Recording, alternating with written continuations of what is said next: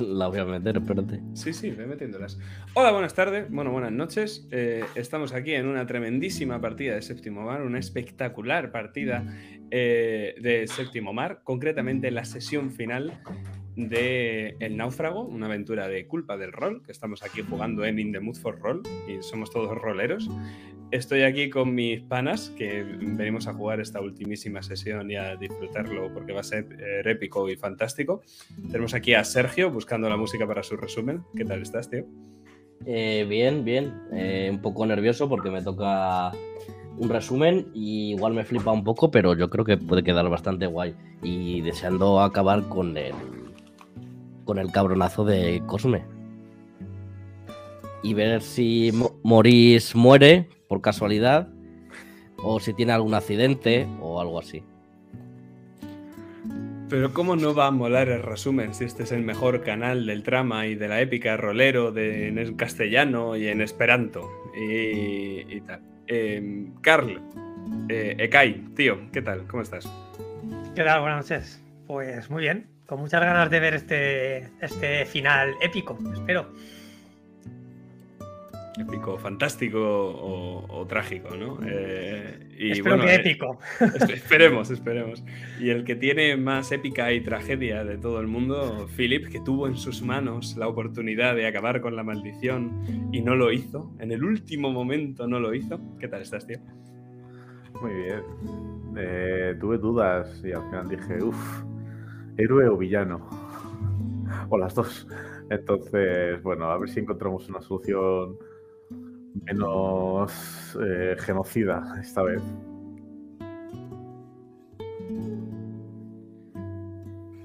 Ya lo dice Joseph Campbell o Christopher Nolan, quien prefieras, ¿no? el héroe que vive lo suficiente se acaba convirtiendo en un villano.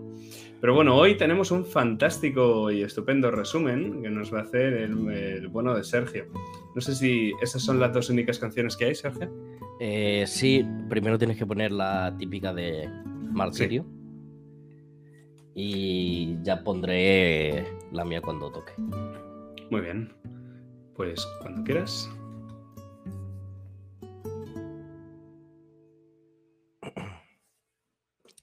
Bien. Quiero que cerréis los ojos. Porque vamos a viajar por última vez. Juntos. A lo lejos, en el horizonte, vemos martirio.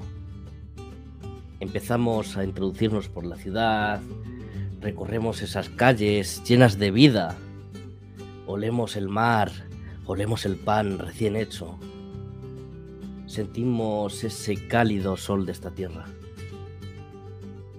Escuchamos a las gaviotas, aunque parece que Martirio está algo distinto. Parece como si los años hubiesen pasado por él. No es como lo que recordábamos. No es como nuestro martirio. Llegamos a la Plaza Mayor, que ahora tiene más estatuas que antes. Estatuas dedicadas a los ilustres héroes que llenan la historia de esta ciudad en esta plaza mayor que está de celebración. Guirnaldas, flores, ofrendas, puestos ambulantes, comidas de toda Castilla que pintan esta plaza mayor. Hoy se celebra el Día de San Simón, en el cual se conmemora a los héroes de esta ciudad y al tercer profeta, patrón de la propia ciudad de Martirio.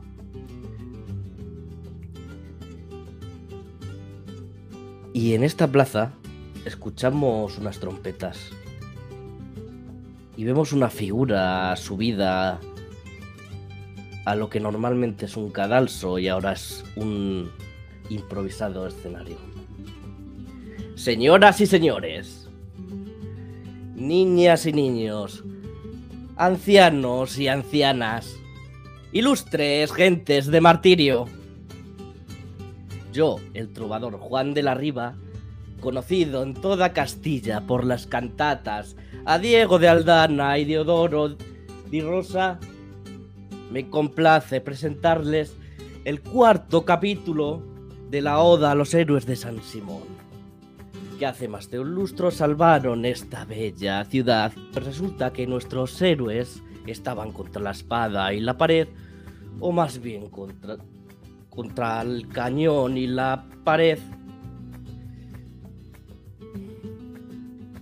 No más, nuestros salvadores anticiparon a la gran malicia del gran capitán. El gran capitán montañés Ambroise Galou Dumont. Conocido por su gran valentía. Pero hoy no es el día. Nuestros héroes dijeron no. No, mon nuestros héroes. Así que... Así que esos soldados traidores les... A esos traidores soldados les dieron por el cuasal.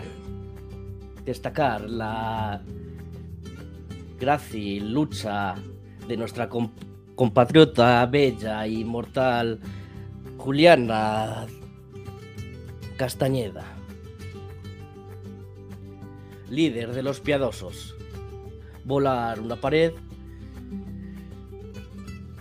y caer de bruces, pero vivos, qué mejor.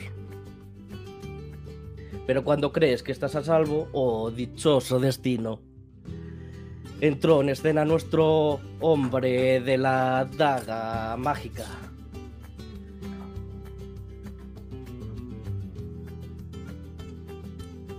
Cosme, a quien a mí me gusta llamar el hechizado.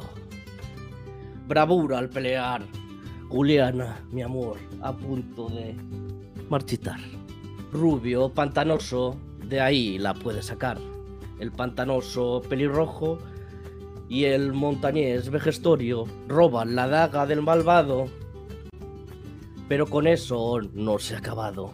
Cae el sol y se alzan las armas y al final todo queda en tablas. Cosme por ahí, nuestros héroes por acá. Al convento de Santa Úrsula se van a curar. Pasan las horas, amores y secretos se revelan el plan para rescatar al náufrago urdido queda. Acabóse de planear la acción, de nuevo va a llegar, pues nuestros héroes no pueden parar. Juliana y el pelo rojo sacarán al náufrago de su cautiverio y el vejestorio y el rubio harán que Cosme muerda el anzuelo. El alcázar es una trampa, pues el gran capitán ahí con las armas les aguarda. Oh, cráneo privilegiado. El vejestorio que al capitán convence, mientras el rubio a los soldados vence. Poco duró la alegría, la verdad, ya que el malvado lo suyo va a recuperar. Pero el objetivo es complicado. El náufrago montañés es, es rescatado. Los piadosos de, de Juliana se van a apiadar y al malo de Cosme lo van a abandonar. Pero al llegar y ver este problema, nuestro malvado solo más se ajena. De la área de la arena crea una monstruosa gigante serpiente, y el terror sobre martirio se cierne. Pero de esta historia conoceremos el final en el siguiente capítulo de esta cantata se revelará. Gracias, gracias público por la atención. Próximamente el último capítulo de El náufrago y los héroes de San Simón. Pero para que llegue ese momento, todavía nos falta algo de tiempo y nos sobra mucho color. El amanecer sobre martirio es gris y el sol castellano que se alza por la línea de la costa no indica que hoy vaya a ser un buen día. De hecho, el alba está rojo, como si augurase sangre. Os imagino a todos reunidos en algún lugar de martirio no muy lejos del Alcázar, en una de esas chabolas de pescadores de la plaza del cañón donde los piadosos se han reunido alguna vez, donde los pescadores del puerto saben que se reúnen y callan. Puede que estemos ahí, puede que estemos en un lugar similar o distinto, pero lo que sí que os voy a decir es que con vosotros se encuentra Juliana, Maurice y los piadosos.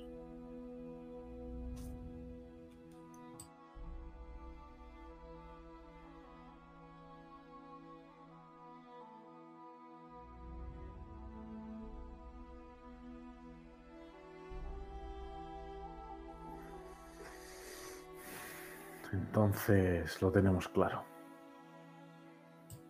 ¿Pero estáis seguros de que eso va a funcionar? Es muy arriesgado. ¿Tenemos otra opción acaso? Tiene que funcionar. Para, para ganar tienes que arriesgar.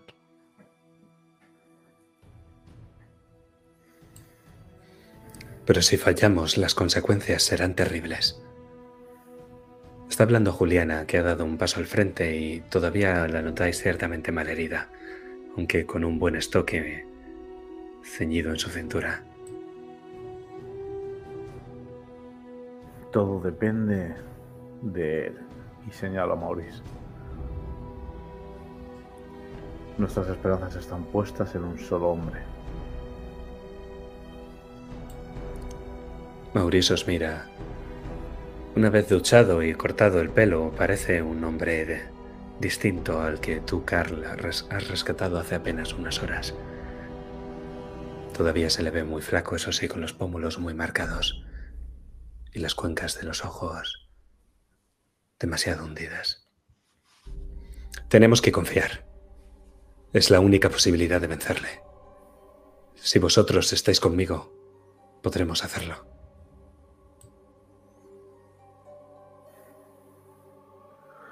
Yo cuento contigo. Pongo mis esperanzas en que sabes lo que haces. Eres el que más información tienes acerca de todo ese artefacto y la maldición. Te ayudaremos en lo que podamos, simplemente. Porque estás seguro, ¿verdad, Maurice? Estás seguro de poder inutilizarlo. Todo depende de ti. Sí, casi seguro. Supongo que a estas alturas nos tendremos que conformar con el casi. ¿Qué es la vida sin un poco de riesgo, verdad?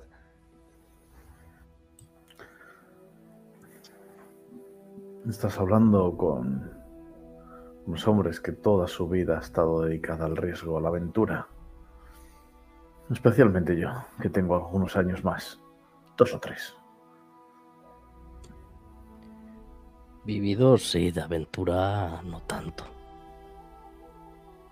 Pero Eri, míralo. Si se le nota que ha estado curtido en mil batallas. Bueno, si leer un libro es una batalla, entonces digamos que sí. Cada página una aventura. Sabe leer. Y a ti no te vendría mal, grandullón. Eso, eso, estribo. Podrías leer un libro de vez en cuando. Ni siquiera sabes por dónde se coge del derecho. Calla, deja.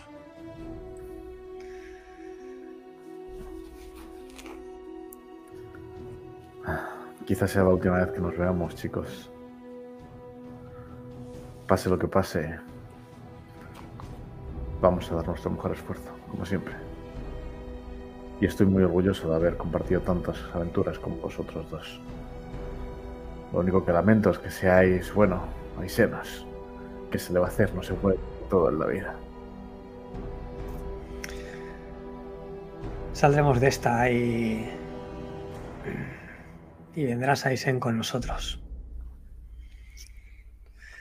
Ahí gozarás de cosas mucho mejores que los libros, te lo puedo asegurar. Dios mío, entonces espero morir aquí esta noche. Hombre, yo si quieres Adelaida... Nunca hice que no a una víctima. Pues si acaso guarda las balas, seguro que nos harán falta. Conforme estáis diciendo eso, veis que Juliana se ha llevado a Maurice a una esquina y que están hablando entre ellos. Los piadosos están hablando entre ellos, se gol- golpean la espalda, eh, le dicen a Estribo que coja un libro para ver por dónde lo coge, a ver si lo hace bien o no. Y ahora mismo, entre el bullicio y la intimidad, vosotros tenéis un pequeño espacio para vosotros. Y lo que ha dicho Philip es correcto. Esta quizás sea la última vez que estáis juntos que podáis hablar.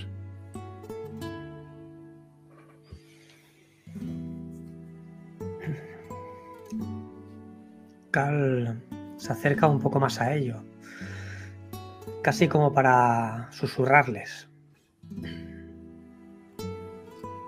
¿Estáis seguros que podemos confiar en Maurice? ¿Estáis seguros que podemos confiar en que pueda parar esto? Es mucho lo que ponemos en juego. Pocas más tenemos, Cal. Si no soluciona él esto, yo no tengo tiempo para estudiarlo bien y aprender cómo parar esta maldición y el artefacto. Y esta misma noche llegará ese comandante y pondrá pondrá en llamas todas y cada una de las vidas y casas de esta ciudad. Lo sé, Philip. Simplemente que no me gusta que mi vida dependa de otra cosa que no sea de mí misma. Muchas veces depende de tu mosquete, amigo mío. En eso tienes razón. Os pongo una mano encima de cada uno de vuestros hombros y os estrecho con fuerza y os digo, de vez en cuando hay que aprender a dejar las cosas en las manos de vuestros amigos. No puede hacer todo un solo hombre. Hay que confiar en él. Nos va a sacar de esta. Y pronto podréis llevarme ahí a esa tierra yerma que llamáis hogar. Una vez pises nuestra tierra, no querrás volver de, de ella.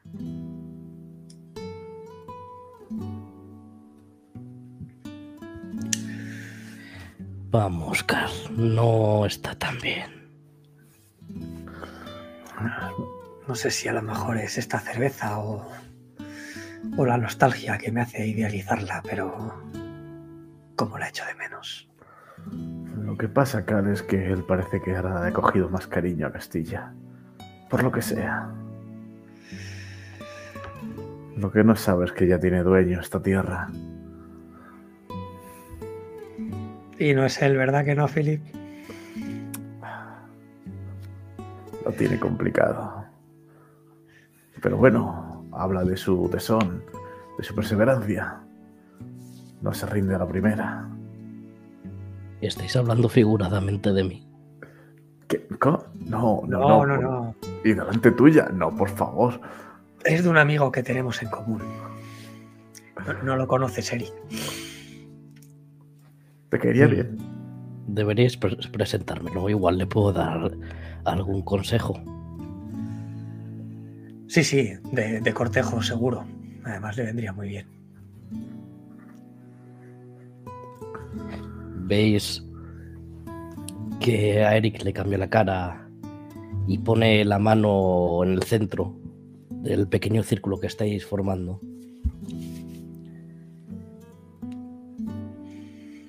Si alguno de nosotros muere o dos de nosotros, que el que quede o los que queden sean buenos chicos y nos den un buen entierro.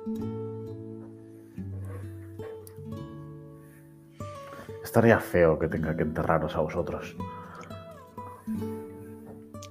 Cal pone su mano encima de la de Eric y le dice, no, no, no moriremos. No esta vez. Philip también la pone.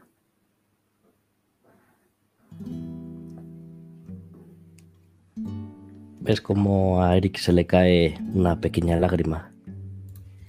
Sois la única familia que tengo. Y no quiero que muráis.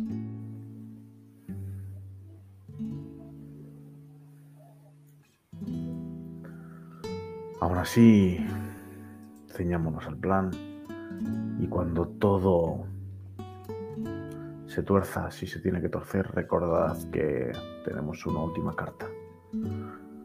Si veis que cojo yo la daga a la vez que el cetro, corred tan rápido como podáis. No sé, no sé qué ocurrirá ni hasta dónde llegará pero os voy a asegurar que no va a ser nada agradable. Así que si todo se tuerce, tenemos aún una única opción, pero alejaros. Esperemos que no tengamos que llegar a eso. Quien habla es Maurice, que está justo detrás de ti, Philip. Y sabes que espera algo.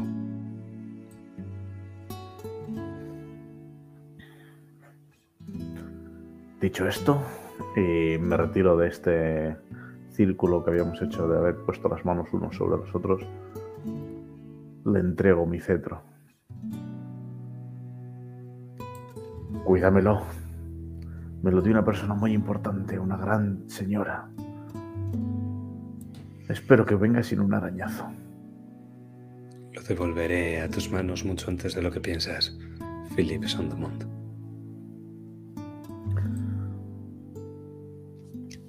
Cal mira a Maurice y le dice, yo no te pienso dar mi Adelaida. No, no, no la necesito. Con esto sea- será suficiente. Y yo te pienso dar mi bendición.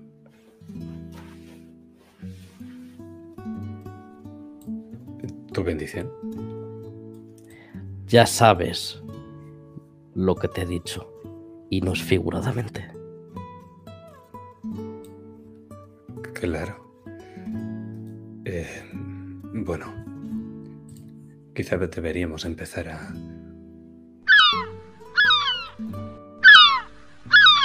¿Qué ha sido eso? Maurice sale de la choza donde estáis. ¿Habéis oído vosotros algo? ¿Qué ha sido qué? Maurice, ¿a dónde vas? Y le sigo. Es un sonido extraño, pero se acrecienta por momentos. Es vagamente familiar. Viene del mar. Son gaviotas. Están surcando los cielos en desbandada. Vienen desde el interior del mar y vienen lo más rápido que pueden hacia la propia ciudad desde la costa. Están sobrevolando el estuario del río y pasan de largo. Y, es normal que lo hagan.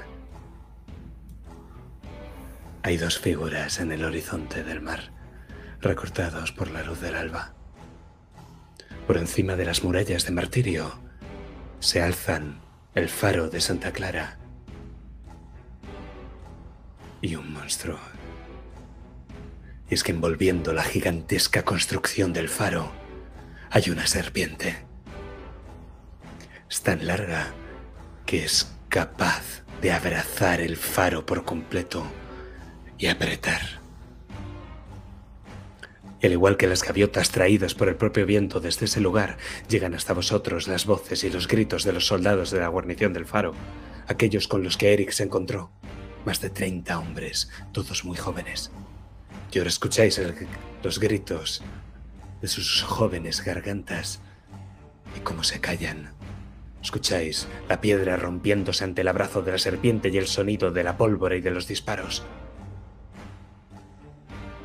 Y en apenas cuestión de segundos, el faro no es más que ruinas.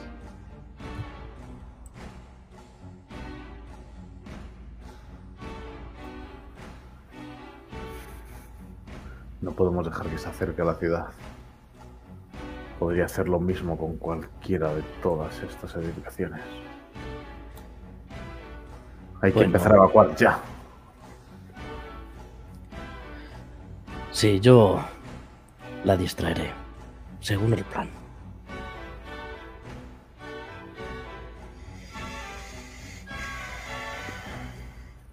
De acuerdo, Eric. Y Philip, veis cómo... iremos tú y yo entonces. Y entonces arruge. Y con ese rugido veis que termina por acabar con el faro y entonces emprende una dirección directa hacia Martirio por la línea de la costa. Conforme Philip dices, tras la orden de evacuar, los piadosos se ponen en marcha y bajo las órdenes de Juliana Empiezan a dispersarse por la ciudad dando la voz de alarma, tocando campanas, instrumentos de cocina. La gente sale a la calle y cuando ve el caos, empieza a gritar de pánico. Pero los piadosos empiezan a congregarlos a todos. El pueblo los respeta. Y en eso es en lo que están mientras vosotros salís de la choza cuando escucháis la voz profunda y grave de Estribo que dice, Un momento. La bruja. Que no soy bruja. Y además, bebé y yo hemos venido a ayudar. ¿Verdad que sí, cosita? Y el oso ruge como muy convencido de sus palabras.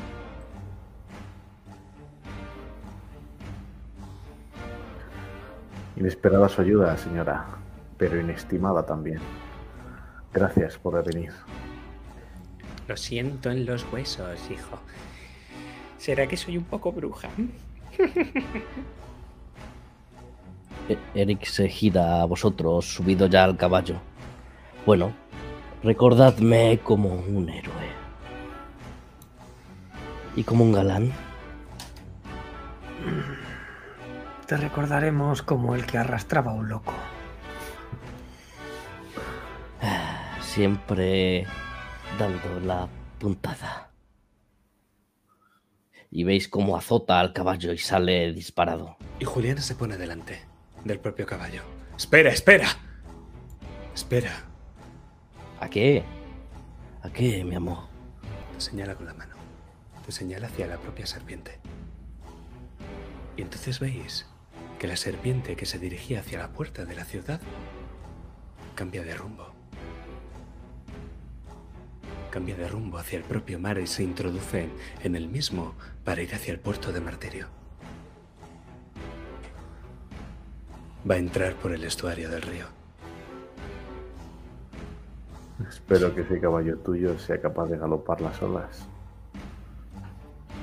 Y en el momento en el que ambos os fijáis, tanto Carl como Eric con sus sentidos de cazador y Carl con su vista de francotirador, veis que sobre la serpiente cabalga un hombre.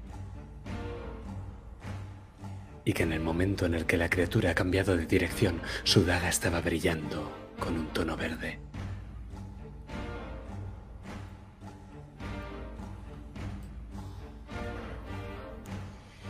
Bueno, creo que necesitamos un pequeño cambio de planes. Es Cosme. Ese maldito. Hay que hacerse con la daga como sea. Antes de que llegue a la a ciudad. El mismo puerto. Bien, distraeré a la serpiente mientras ida por Cosme. Y veis cómo se baja de ese caballo y coge a Gills y se lo echa a hombros. Él eh, se retuerce. Gusanos, serpientes, me persiguen. Dentro de poco acabará. Dime, pantanoso, ¿crees que vas a poder seguirme el ritmo? ¿Me dices a mí? Sí.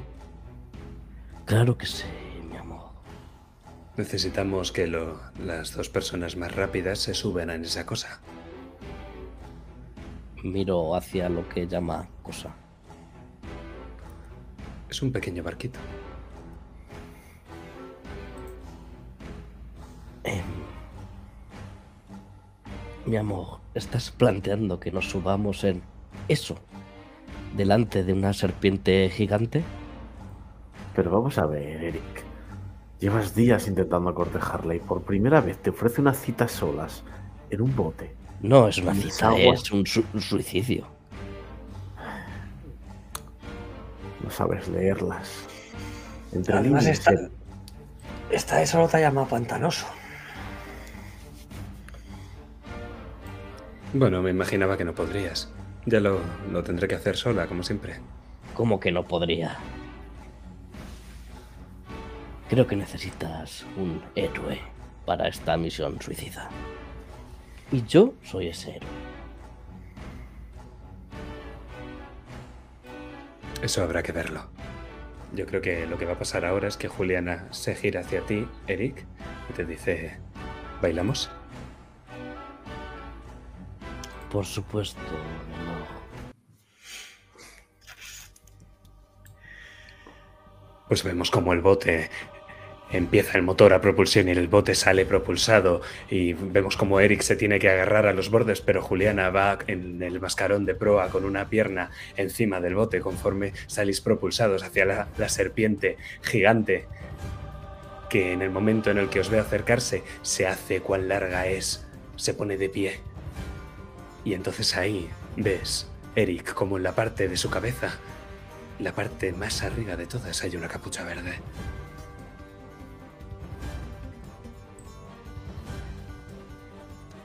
Me sonrío con rabia al ver a ese desgraciado ahí arriba. Le tengo unas ganas increíbles. Pues descríbeme la escena de cómo llegáis hasta él. Pues con ese motor a propulsión llegamos eh, muy rápido, como si fuese un caballo, prácticamente a esa velocidad. Y aprovechando el motor que ha creado Carl, voy a sujetar a Juliana y voy a doblar mis rodillas encima del motor y aprovechando esa fuerza, salto del bote hacia arriba. Y quiero clavar una de mis hachas en, en el frontal de esta serpiente para ir escalando poco a poco. Juliana lo que hace es clavar su daga, porque ella va entre daga y mosquete, y ambos juntos lográis escalar hasta la parte de arriba de la serpiente. El tacto de la criatura es extraño, Eric, es escamoso, pero aún así debajo de cada una de las escamas, conforme dañas las propias con el hacha, sale una especie de arenilla. Pero finalmente lográis, pese a que la superficie de la serpiente es bastante resbaladiza, remontarla. Y os dirigís hacia, hacia su cabeza, claro. Esta es la primera fase del combate. Vamos a tirar. Al final de este turno, de esta ronda, si no lo habéis impedido, la serpiente destruirá Martiria. Así que vamos a empezar, si os parece bien. Podemos ir muy prontito a la cama hoy, ¿eh? Cosme estaba agachado, Eric, como haciendo la menor fricción posible con el aire y con el agua conforme la serpiente avanzaba. Pero nada más llegáis a la cabeza, él se da la vuelta para miraros. En el momento en el que lo hace, la capucha sale volando y puedes ver su rostro y las venas de su cara como refulgen al tiempo que alarga la mano y el brazo en el que tiene la daga. Habéis venido. Ella os echaba de menos. Yo a ti la verdad es que no te echaba de menos. Pero quiero librarme de ti. A ver si esta vez me diviertes. Más. ¿Tiene la inici- iniciativa él o yo? Él va él dos veces y luego vais vosotros.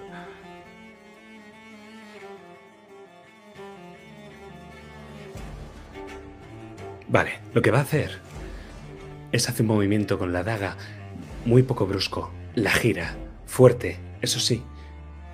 Y en el momento en el que lo hace, la serpiente empieza a revolverse, hace un remolino, se mete por debajo del agua y luego vuelve a salir. Un aumento, todo el mundo que quiera seguir agarrado a la serpiente.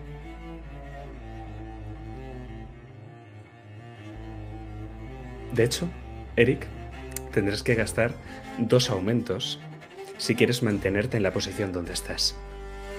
Un aumento para no caer, dos para mantenerte en la misma posición. Mm, gasto solo uno de momento. Muy bien. Aunque retroceda un poquito más. Pues en ese caso lo que vemos es como tanto Eric como Juliana son arrastrados por la fuerza de la fricción de la serpiente y acaban agarrándose en sendas escamas, una a cada lado de la serpiente, ambos con los pies colgando a punto de caer, pero se sujetan. Y Philip, eso es una oportunidad. Puedes aprovecharla y hacer que uno de los dos, o bien Eric o bien Juliana, vuelvan a subir a la serpiente, pero tú me tendrás que decir cómo.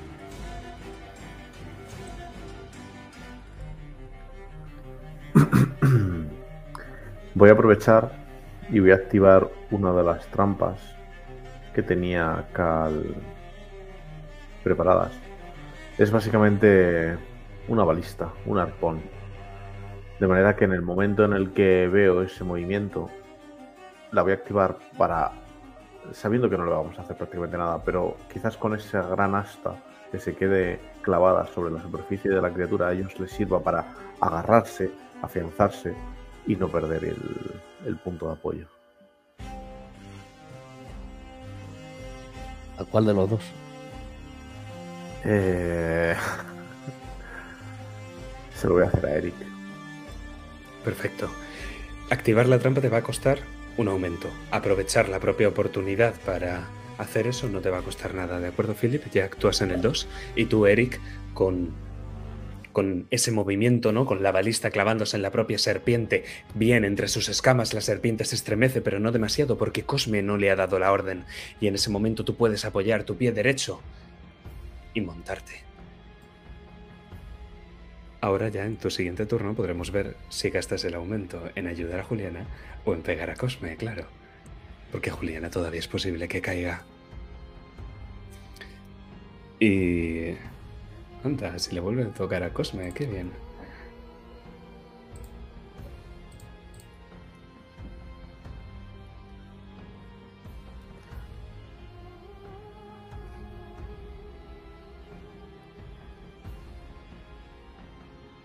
Cosme te ataca. Eric. Con la daga te hace una estocada. Va directamente hacia ti, dispuesto a clavártela en el corazón. Voy a hacer una parada. Una parada te costará un aumento y limitará tus oportunidades. ¿Estás dispuesto a pagar ese precio? Mm.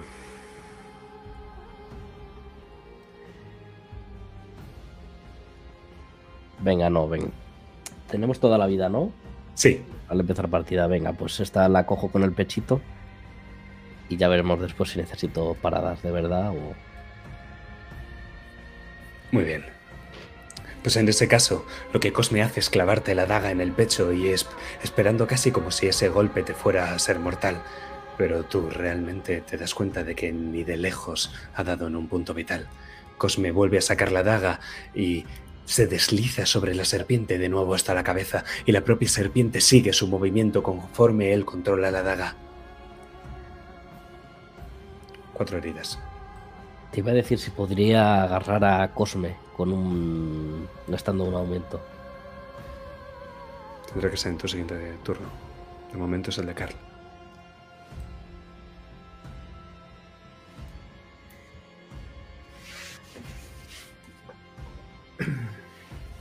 Carl fue corriendo, revisando las trampas de un lado a otro y buscando una posición que le permitiera tener un tiro limpio. Y una vez lo consigue y con su querida Adelaida en mano, apunta con cuidado cuando está viendo la escena de cómo Cosme eh, ha apuñalado a Eric. La intención que tiene Carl es dispararle en una pierna e intentar desestabilizarlo. Para darle a, a Eric la facilidad o bien de zafarse o, o que le pueda atacar. Así que le dispara y, y le da en, entre el cuádriceps y la rodilla. ¿Vas a hacer daño o quieres crear una oportunidad? No, no, no voy a hacer daño. Es, eh, la intención es crear la oportunidad. La, la intención es, es desestabilizar a, a Cosme. Que tenga que invertir, eh, o sea, que, que no se lo espere, que tenga que, que- que pierda un poco el equilibrio, que no, que incluso que, en algún momento buscarle desviar la mirada pensando en de dónde ha venido ese disparo. Eh, De acuerdo. ese, ese pequeño, esa pequeña fracción de tiempo que le pueda dar a Eric para que para que se desenvuelva, ¿no? Yo en, mi mente lo que veo es que, que Eric le pueda atacar con más facilidad o bien que, que lo que se pueda apartar de él, porque lo que acabo de ver es como ha, ha apuñalado a Eric. Pues en ese momento en el que Eric y Cosme se han separado, Cosme, más rápido que una bala, dirige la mirada hacia la bala de Carl, que atraviesa el aire, el cielo y el mar de martirio para ir a clavarse en Cosme. Pero Cosme interpone la daga y te hace un contraataque. Y lo que vemos, Carl, es que la bala que tú mismo has disparado a la misma velocidad vuelve hacia ti. Una herida.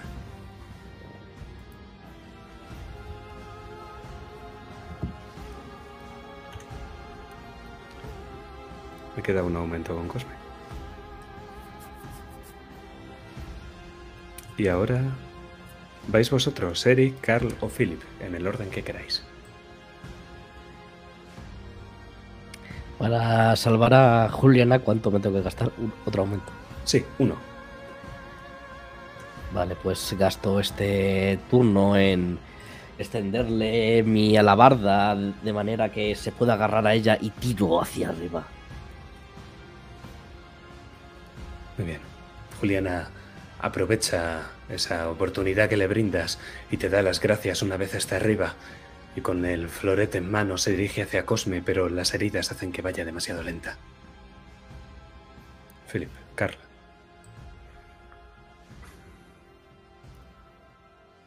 Mm. Philip va a intentar realizar un disparo. Un disparo que sabe que no, es no tiene tan pericia como Carl, pero que le obligue a Cosme a, a tener que tomar una decisión. Si agarrarse, afianzarse en esa serpiente o a la daga con la que la controla. Porque lo que va a intentar es, en la lejanía, darle un tiro a la muñeca.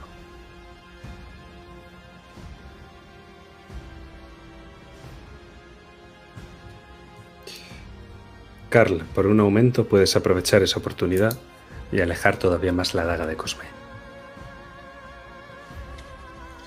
Sí, sí. Lo voy a usar. Em, viendo cómo Philip coge la, la pistola y que la intención es dispararle en la muñeca, Carl va a coger en sus pistolas y va a intentar disparar también a- hacia el mismo sitio. Lo que vemos es que los tiros se producen casi a la vez, un poco antes del de Philip, y vemos cómo la bala de Philip atraviesa la muñeca de Cosme y cómo casi a la misma velocidad una serpiente comienza a nacer de la herida, pero le obliga a soltar la daga y cuando con la otra va a cogerla, la segunda bala, la de Carl, aleja la daga que empieza a levitar en el aire, dispuesta a perderse en el mar. Quiero aprovechar esta oportunidad. Pues lo que va a hacer Eric es esa alabarda cuando ya Juliana se ha vuelto a reincorporar, clavarla en la serpiente y así poder impulsarse en una superficie sólida para ir disparado como un relámpago a por esa daga. La agarras. La agarras en el turno 2 y ahora va Cosme y luego vais Eric, o sea, Carl y Philip. Dos cositas. La primera, si se acaba la ronda, serpiente serpiente. destruye martirio. Os quedan dos acciones. A mí me queda una. Y cuando Eric sale volando para coger esa daga y ya la tiene en su poder, ves como al instante otra mano se pone sobre el filo, cortándose y empiezan a salir pequeñas serpientes de la propia hendidura. Os digo, si, el- si- si alguien se gasta un aumento más, la daga se queda en tierra de nadie. Entiendo que disparáis y de nuevo la daga acaba en algún sitio.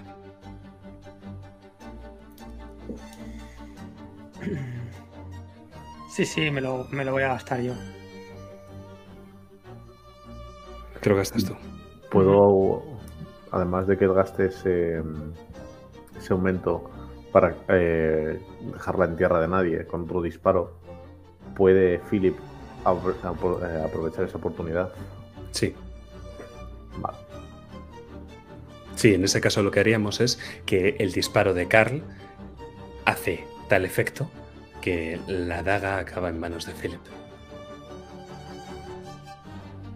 Y, ahora- y os quedarían un aumento a Philip y otro a Juliana para detener a esta serpiente.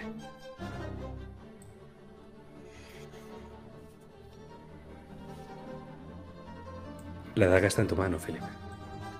Mi aumento lo voy a gastar en convencer a Gills de que coja ese bote y eche a remar todo lo rápido que pueda porque esa serpiente va por él. Entonces te vemos gritando ¡Corre! Y conforme y conforme la daga acaba en tu mano gracias a la parábola que ha usado el propio Carl y tú te giras para dársela a Maurice, eh, gritas eso a Gilles y Gilles coge los remos y se pone a remar. Y en ese momento Eric, tú y tú y Cosme acabáis en la serpiente y la serpiente empieza a volverse ahora libre del control de Cosme y comienza a abrir mucho la boca para tragarse a Gilles de un bocado. Cosme y tú os separáis y Cosme está a punto de atacarte, pero ves que en ese momento le fallan las fuerzas. Y es que te das cuenta de algo, Eric.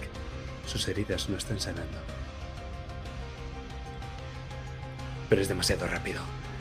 Es demasiado rápido ese vistazo que haces y en ese momento Juliana te coge del brazo y con su último aumento te saca de allí para que ambos caigáis sobre el bote. Un bote que casi vuelca en el momento en el que vosotros aterrizáis en él y veis a un Gills a los remos mientras el monstruo por detrás está a punto de comeros.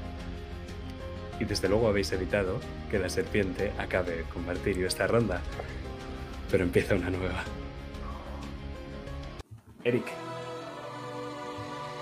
Pues lo que voy a hacer es otra vez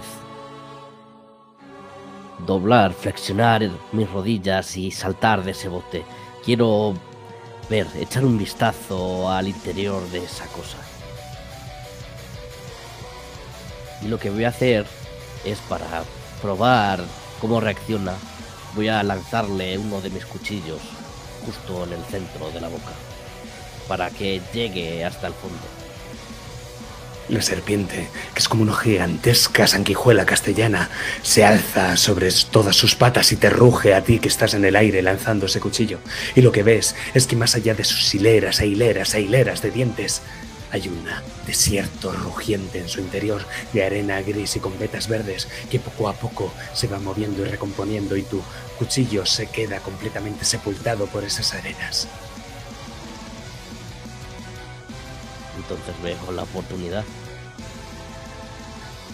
¿No es así? ¿Cuál es? Que dentro de esta cosa hay un núcleo que se puede romper. Quizás solo haya una forma de comprobarlo. Carl.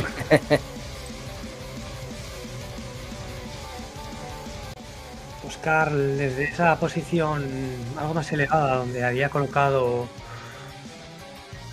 un arponero con la intención de, de poder frenar a, a la serpiente que, que se cernía y viendo cómo está persiguiendo el bote en el que se encuentra Eric, pues Juliana y, y el loco Bills lo que hace es disparar el arpón quiere darle en el ojo a la serpiente, quiere frenarla.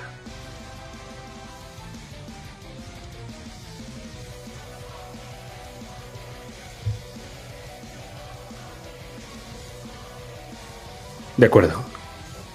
La frenarás por un tiempo y te podemos ver cómo activas la trampa gastándote un aumento y el arpón va directamente hacia el ojo de la serpiente que ahora mismo se había alzado en toda su gloria rugiendo a Eric también que se había alzado en el aire y podemos ver cómo ahora la serpiente mueve la cabeza ciega de dolor pero entonces se queda parada porque encuentra un rastro. Podemos ver a Juliana y a Giles que van en ese bote como intentan alejarse lo máximo posible y llegar a tierra. Carl, te toca. No hay ni rastro de Cosme de momento. ¿El rastro qué quiere decir? ¿Que no lo vemos? Eso es.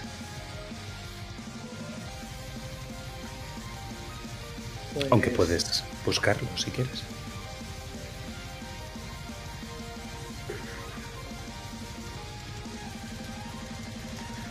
Sí, justo después de disparar ese arpón, Carl echa la vista de un lado a otro, intenta buscar a Cosme, intenta localizarlo.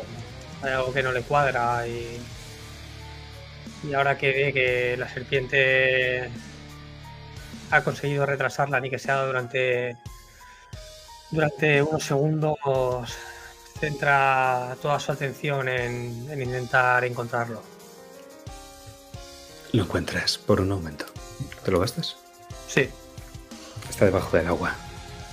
Pero no va hacia la serpiente, ni hacia Gilles, ni hacia Juliana, ni hacia Eric. Va hacia la daga. Y sabes que en el momento preciso saldrá del agua e intentará coger esa daga. Pero tienes un aumento hasta entonces.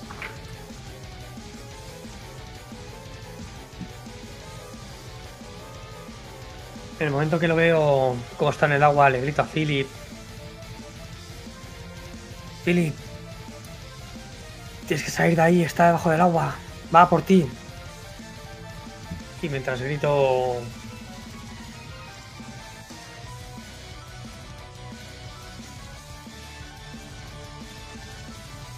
Lo que hago es hacer una recarga rápida de, de mi mosquete. Y intento disparar a. Intento disparar a Cosme.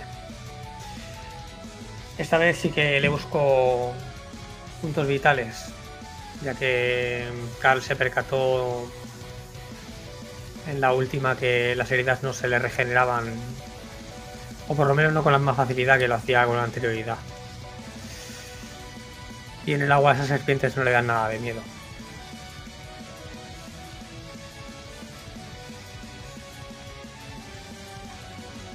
Disparas, pues.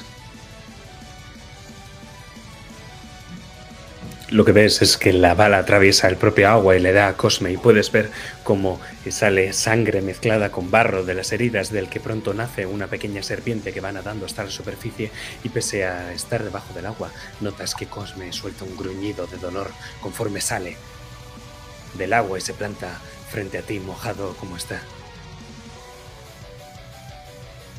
No te lo dije ya. Soy inmortal. Esas heridas que tienes ya de inmortal tienen poco. Y conforme hablas, la serpiente sale del agua y se planta frente a vosotros. Es una banda de matones de fuerza 6. Y le toca a Cosme.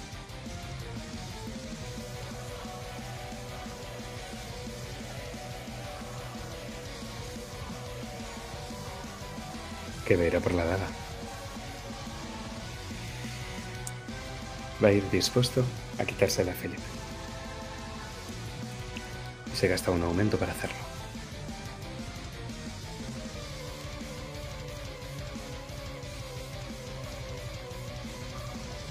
Mm, No me toca todavía, pero puedo gastarme yo también otro aumento y que mantengamos un forcejeo. Carl tendría que crear esa oportunidad y que tú la aprovechases.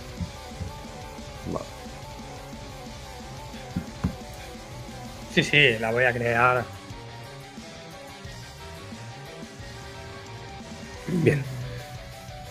Dime cómo lo haces. O sea, Cosme, conforme ha salido del agua y la serpiente ha aparecido, va directo hacia Philip. ¿Cómo consigues que no le quite la daga? En ese momento lo que hago es que pego un, un grito fuerte y, y digo, ahora. Y, se ve como uno de esos piadosos de repente coge, tira de una de las cuerdas que hacen que el pedernal choque con la yesca, se dispare de repente un foganazo en dirección hacia donde está Cosme, con la intención de, cegarlo. Es como una especie de polvo muy brillante, es una mezcla de- de pólvora con, con una especie de, metal, que lo que hace es que eh, brilla mucho y escuece en los ojos.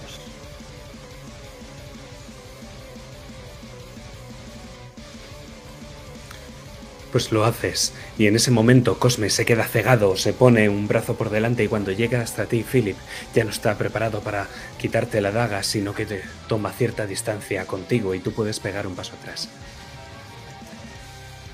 Te digo, si quieres aprovechar la oportunidad gratuitamente, sería librándote de la daga lanzándose a Maurice.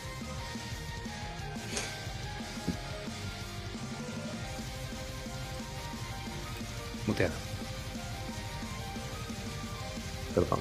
Sí, aprovecho la oportunidad y se la voy a lanzar a Maurice para que él pueda. Intentamos ahora retenerle entre Carl, yo y que él pueda intentar aprovechar todo el tiempo que le consigamos.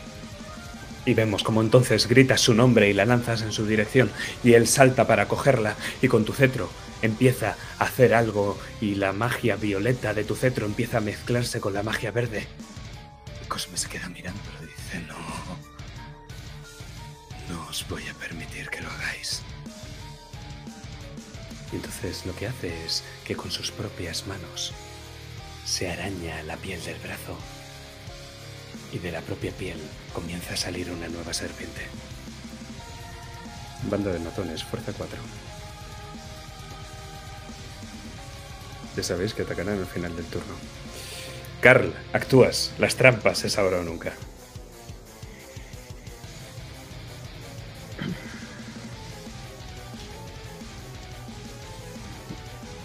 Sí, Carl le hace el recordatorio a Philip de esas trampas que pusimos con, con las redes. Esa manera de activarlas, que inicialmente tenían que cruzar la cuerda, pero seguro que había alguna manera para poder para poder cortarlas. Y mientras intenta llamar la atención de, de Cosme, le insta a Philip, que tiene esa cuerda muy cerca de él, a que la corte. Es ahora o nunca, Philip. Si él me crea la oportunidad, con yo la aprovecho y corto rápidamente, desato esas cuerdas y se activan los mecanismos que Cal ha preparado. ¿Y qué es lo que hacen?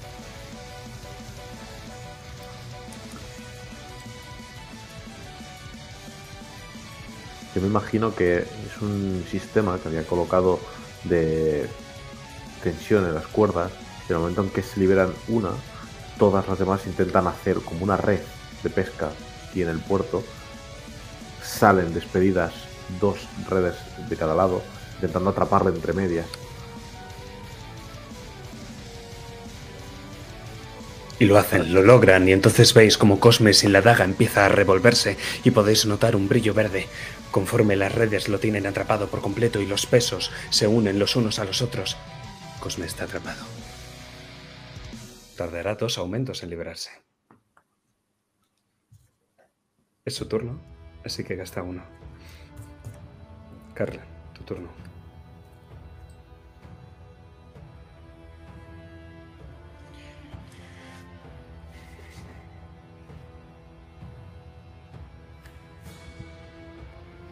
Carl se gira y le pregunta a Maurice, eh, ¿cuánto tiempo vas a necesitar? ¿Durante cuánto tiempo tenemos que entretenerlo? Más. Necesito más. Acabo de empezar. Y en metajuego os diré que hasta que no acabe la ronda, Maurice no podrá completarlo. Siempre y cuando Maurice gaste los tres aumentos que tiene en el ritual. Así que dime, Carl, ¿qué es lo que haces? Cosme está a vuestra merced.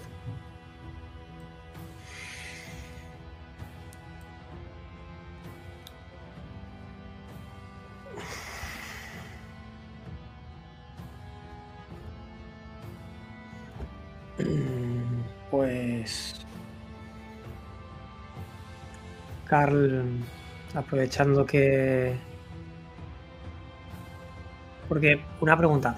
eh, eh, sabiendo que ahora mismo se están regenerando a él, Carl o Philip o Eric, per- percibimos que esas heridas le merman.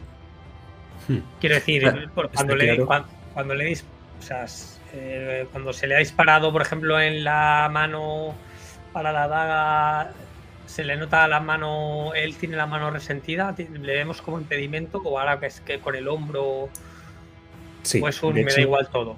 Las anteriores veces que habéis peleado contra Cosme jamás ha dado muestra alguna de dolor. Parecía invulnerable pese a todo el daño que le hacíais, pero esta vez notas cómo se está moviendo con esfuerzo, con mucho esfuerzo para mantener su velocidad y su fuerza, cómo contiene el dolor conforme aprieta los dientes y cómo sus heridas, pese a que de ellas salen serpientes, no sanan y siguen sangrando arena.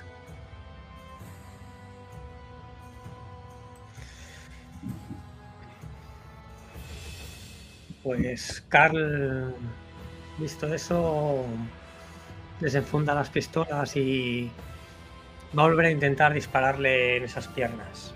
Al final, lo que intenta es que ese movimiento no sea tan rápido. Y no encuentra mejor manera, una vez atrapado, que darle las extremidades.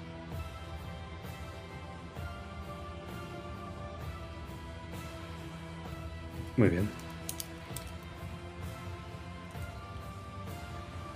Pues le pegas al primer tiro y Cosme gime de dolor mientras intenta librarse de esa red y ves que está a punto de conseguirlo, Carl. Pero tienes un turno más. Hasta que lo haga.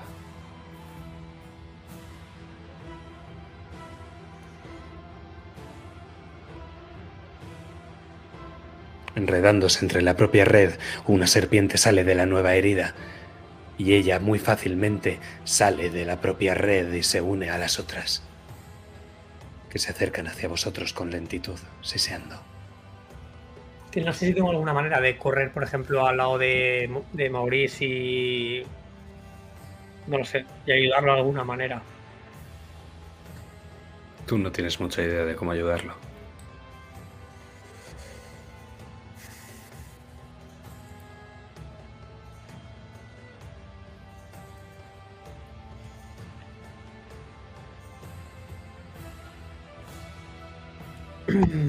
Vale, pues Carl lo que hace es que se vuelve a enfundar las pistolas mm, y se acerca a la red.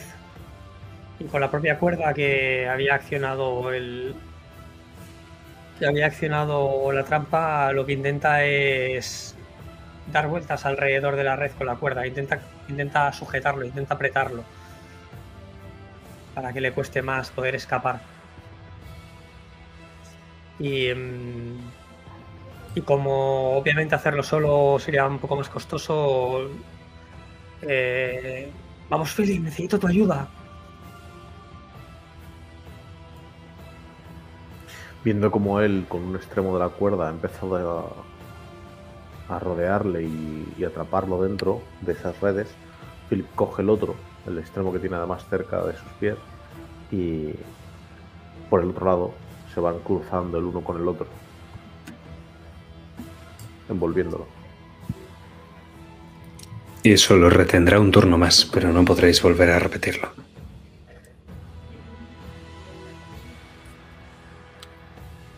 Eric, ahora sí. Estás en el aire, sigues suspendido con la serpiente rugiente, que en ese momento deja de hacerte caso y cae al agua para perseguir a Gils y a Juliana.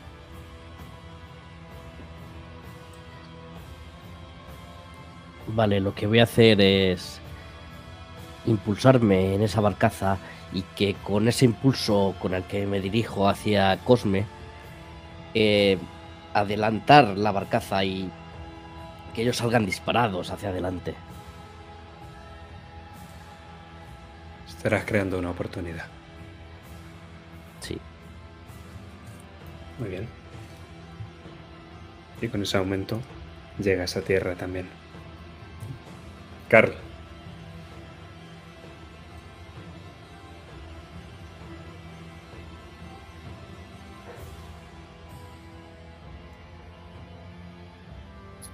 Está de donde estamos nosotros a donde está Eric hay hay mucha distancia. Eric acaba de llegar a tierra, no, no hay mucha distancia. Porque no sé si a lo mejor Carl, él, cuando acaba, justo cuando acaba de atarlo, lo que hace es que le pega un puntapié frontal, una patada, con la intención de, de tumbarlo al suelo y, ¿sabes? Y con esa patada que, que ruede, acercándolo a, a Eric. Intentándole crear la, la oportunidad de que pueda atacarlo en el suelo y además de manera más cercana. Antes de que escape Cosme. Perfecto. Así lo hace. Sí, Eric, aprovechas la oportunidad. Lo hago. ¿Qué le haces? Lo que hago es saltar, al ba- abalanzarme sobre él con la alabarda en alto y quiero clavarlo en el suelo. Que la alabarda at- atraviese su cuerpo y se clave en la arena.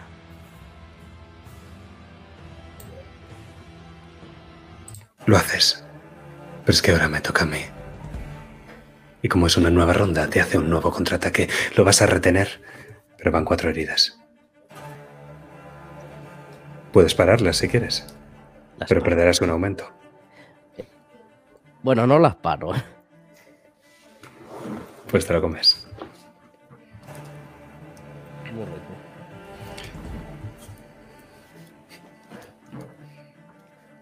La serpiente está a vuestra espalda. Todavía no ha llegado a tierra, pero es que Gils y Juliana tampoco. De hecho, no tenéis muy claro si van a llegar a tierra. Les queda poco, pero la serpiente cada vez se mueve más rápido.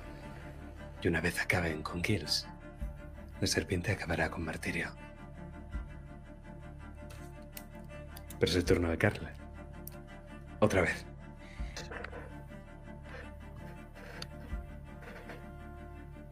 Lo que va a hacer Carl es correr hacia.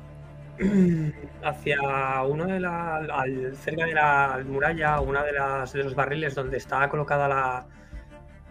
la pólvora. Em, va a coger ese barril y lo va y lo va a lanzar a rodar cerca de donde están las serpientes. La intención es romper ese barril y prenderlo. Tú puedes pegar la patada y Philip puede aprovechar esa oportunidad. Eso es.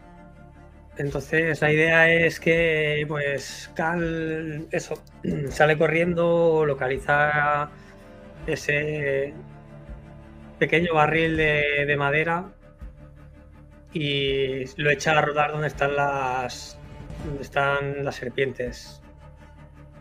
Y le grita Vamos Philip. Pues Philip, tú me dirás qué pasa.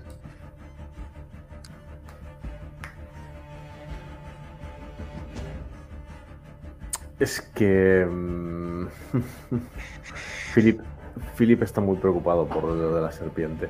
Entonces. Es verdad que estas bandas de matones son ahora mismo también una molestia. Pero no van a poner en riesgo la vida de toda la ciudad. Así que Philip estaba viendo cómo. Cosme sí que hemos conseguido hacerle daño, está ligeramente reducido. Su atención se estaba centrando en, en la criatura, en la gran serpiente.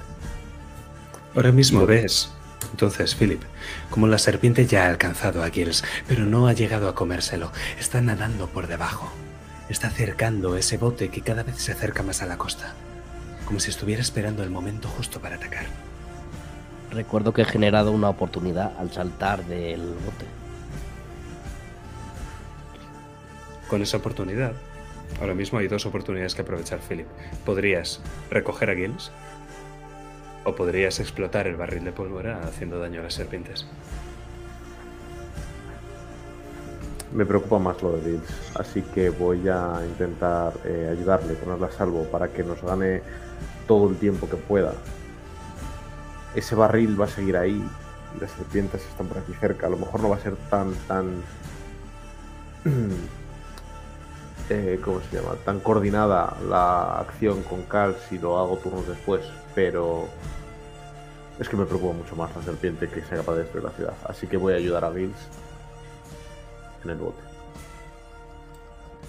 Y en ese momento en el que ayudas a Gills a llegar a tierra, Gills te mira agradecido y te dice: ¡Me persiguen! Pues corre. ¡Adiós! Y empieza a correr. Sale corriendo en dirección a la ciudad. No, pero ahí no, maldito bastardo. Y voy detrás de él. Y se escucha caos en la ciudad y algunos gritos de pánico conforme la serpiente sale en todo su esplendor. Y ahora yo os voy a crear una oportunidad. Y es que el caballo sigue ahí.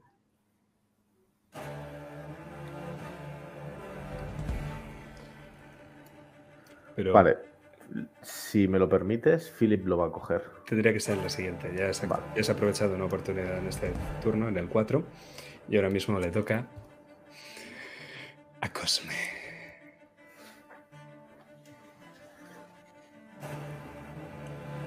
Cosme te va a hacer un empujar.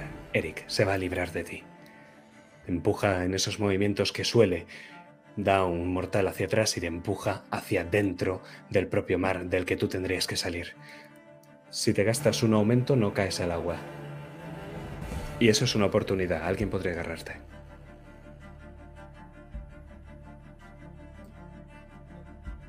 Vale, me lo gasto. No caes al agua, pues. Y Cosme apro- ha aprovechado su acción para destrabarse de ti e ir dirigido hacia Maurice. Pero ahora le toca a Carl de nuevo.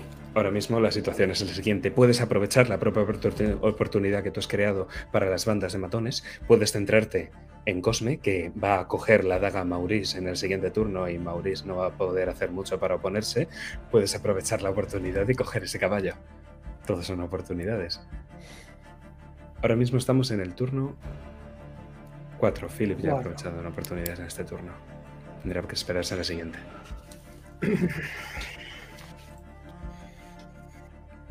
A ver, el caballo no tiene sentido cogerlo. Ahora mismo.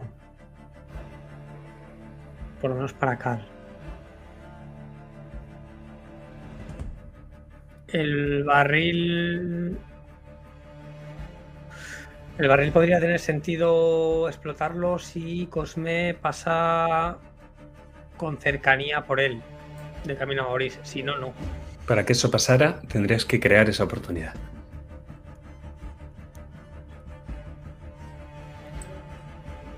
Pero claro, tendría que aprovecharlo alguien. Otro, sí. Philip no puede porque ya ha aprovechado la oportunidad. Eric tampoco porque no es su turno. Sí, pero la cuestión es que Eric, se lo, si no lo aprovechas ahora, le va a tocar a él y entonces ya no va a servir de nada. Claro. Es que yo creo que son dos oportunidades que no tienen ningún sentido. Em,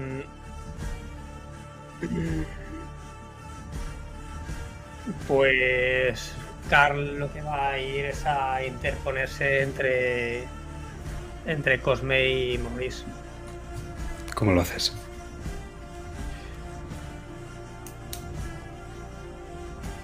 Pues en el momento en el que ve como Cosme eh,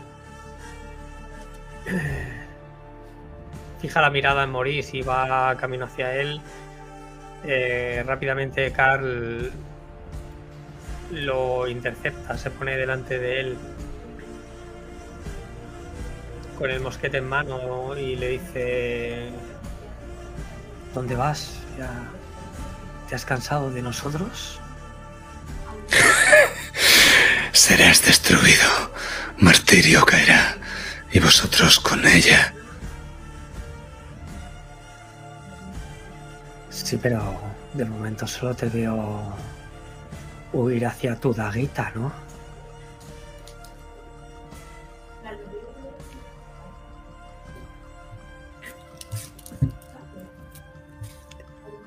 Toca Cosme que te va a atacar en este turno. Te va a hacer una estocada. Carla. Son cuatro heridas. Sí, sí. Cal, Te entran, ¿no? Cal se las va a comer. Muy bien. Eric y Philip. Dos oportunidades ahora mismo encima de la mesa que Philip puedes aprovechar una gratuitamente y cualquier otro puede aprovechar esas oportunidades gastando aumentos. Además de eso, la situación. Eh, Cosme acaba de herir a Carl y puede ir a por la daga en el siguiente turno si nadie se lo impide. Maurice ha empezado a castear. Mm, Carl seguirá yendo por delante de Cosme, Sí, después de Philip y Eric. sí. Vale, ok. Uno serpiente, otro cosme. Va a ser tú. También está el caballo por ahí, os recuerdo. Yo he empezado a echar a correr detrás de Maurice. Yo de Maurice, de Gils. En el momento en que veo esta situación en la que Cal está herido. Entonces Sí. lo único que te hago son, Eric, señas hacia el caballo para que puedas mm, adelantar y coger. eh, a- Eh, pre- a- pregunta off-roll. ¿Morís puede hacer el lo que sea que esté haciendo en caballo? Eh, no lo sabes, puedes probar. ¿Puedo probar? De todas maneras, entiendo que ahora mismo en aumentos estamos en tres. O sea, estamos Sí, en- ahora mismo le, le he dado el turno a Philip y Eric porque llevaban tiempo sin hablar, pero ahora mismo va. Bueno, realmente tendría que ir Maurice, que ya os digo, está casteando, eh, Juliana, que, que ya sé lo que va a hacer, y luego ya eh, Philip, Eric, Carl, y luego ya voy yo. Otra vez. Entiendo que a Cosme le quedan dos aumentos. Sí. Ok. Vale, pues antes de hacer nada, le pregunto a gritos a Morís. Eh, listillo, ¿lo puedes hacer a caballo? ¿Qué? Sí, a caballo. ¿Lo que estoy haciendo ahora mismo? Eh, nunca lo he hecho. Siempre hay una primera vez. Y vemos como Eric sale disparado hacia ese corcel y se monta del salto. Con Maurice, entiendo, él. Eh, si me permites en el mismo turno, Sí. lo que hago es cogerlo y echarlo a mi espalda. Lo haces.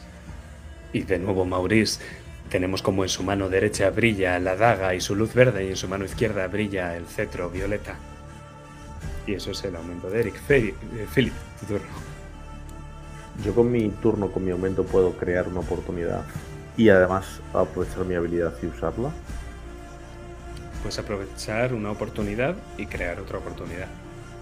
Vale, pues entonces, como antes habías, eh, había preguntado Cal acerca de si podía explotar esos barriles y retrasar a, a Cosme y le habías dicho que sí, pero eso es crear otra oportunidad, obligarle a pasar cerca.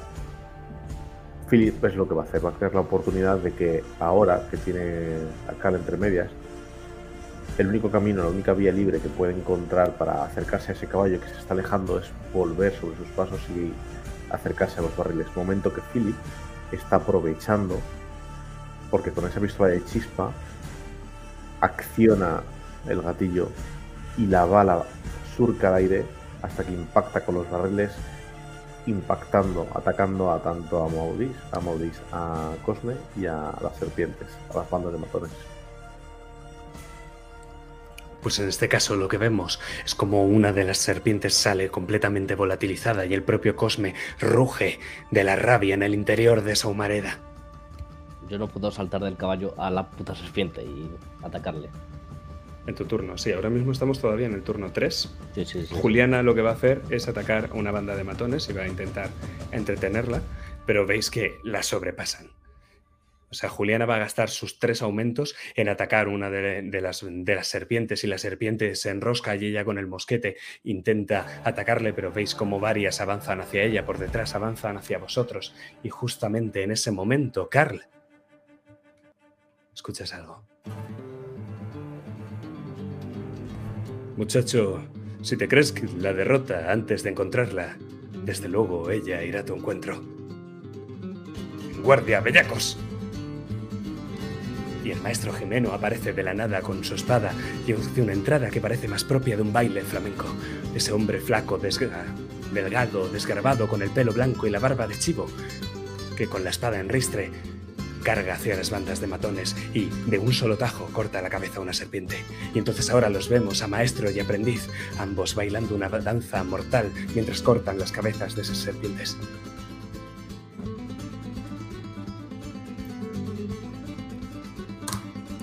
Tu turno, Carl.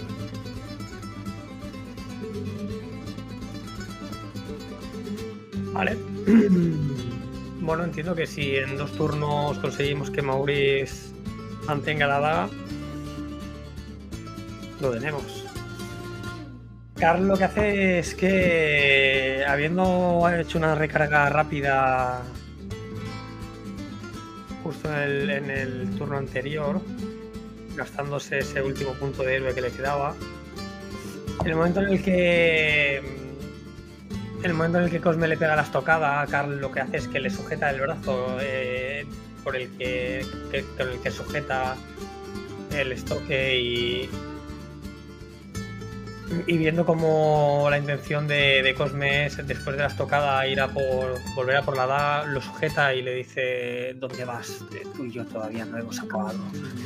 Y con la mano que le queda libre, a duras penas, sujeta e- ese mosquete y le dispara en la boca del estómago.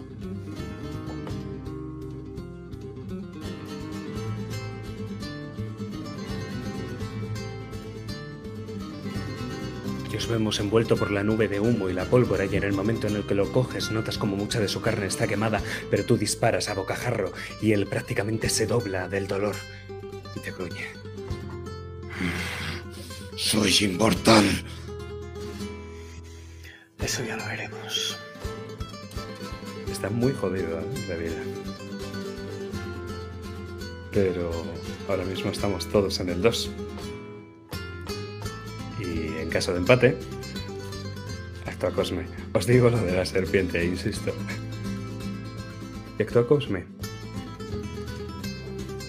Y Cosme lo que va a hacer es zafarse de ti, Carl, e ir a por la daga. Si quieres evitar que se zafe de ti, tienes que gastar tus dos aumentos.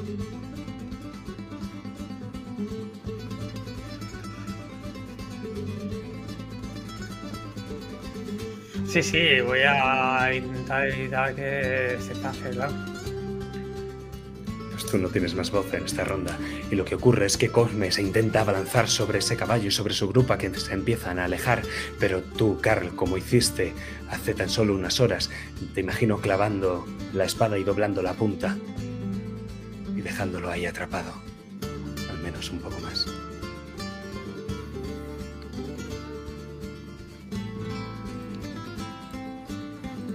Así que, pues, ahora mismo le toca a Gilles. Fantástico.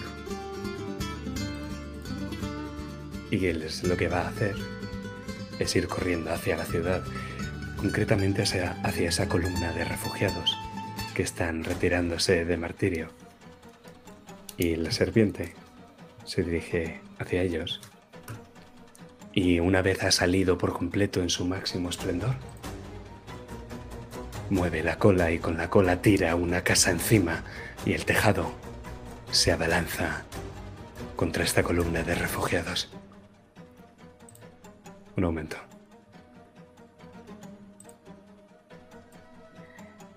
Me lo gasto yo. Describe. Lo que quiero hacer es lanzarme, saltar de ese caballo y con ese mismo impulso apartar de una embestida esa columna que está cayendo para evitar que así caiga en alguno de estos pobres ciudadanos de martirio. Aunque me haga daño con ello. No lo haces en ese momento. Te da las gracias mientras siguen corriendo y ves que muchos todavía no han logrado salir de sus casas, o bien porque no quieren, o bien porque los piadosos no han conseguido evacuarlos, y la serpiente cada vez más se dirige hacia la ciudad, hacia ellos. Tú de momento has salvado a estos refugiados, pero podrás hacerlo siempre. Philip. Bueno, Maurice castea. En- Entiendo que Maurice Castea se ha quedado en el caballo mientras Eric sí que ha descendido de él. Sí, sí, sí. Ahora mismo el caballo eh, ha echado a correr y se dirige, pues está desbocado, se dirige a salir del puerto. Y Maurice con la daga se alejan mientras Carr está reteniendo a Cosme. Eric ha ido a salvar a los refugiados. Pues Philip Juliana y el maestro están peleando contra las bandas de matones.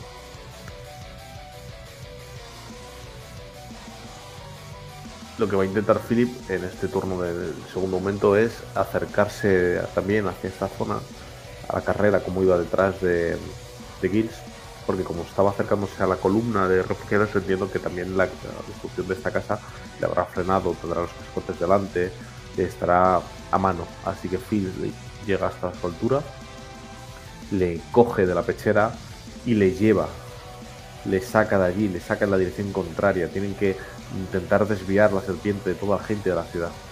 Y juntos corriendo, aumentos- por dos aumentos, Philip, lográis tú y Gills impedir que la serpiente ataque este turno. pues nos, nos alejamos. Dirección de nuevo eh, hacia la entrada de la ciudad, hacia el puerto, Muy bien. en vez de hacia adentro, como está yendo. Os liberéis de la serpiente esta vez, por lo que parece. Yo ahora le tocaría a Cosme, pero voy a tomarme la libertad de actuar con Gills. Si es que Gills está muy nervioso, está contrariado y en el momento en el que ve que lo coges, te pega un puñetazo. Dos heridas. Recibo el puñetazo de lleno, pero no le, no le aflojo ni un poco. La vida de esta gente depende de ello. Y aunque se debata y me golpee, ahí estoy. Sacrificio. Pues yo me imagino, Eric, que si Cosme se libra de Carl como puede, porque Carl ya no es lo suficientemente rápido, se arranca esa espada y se la tira hacia Carl. Cuando salta, más rápido que la velocidad del sonido, yo creo que en mitad de su salto se interpone un relámpago de cero, ¿verdad? Así es. Que con la alabarda lo embiste, salen- saliendo los dos disparados en la dirección contraria, así alejándolo aún más, muchos metros más, de la dirección en la que va a morir con el caballo.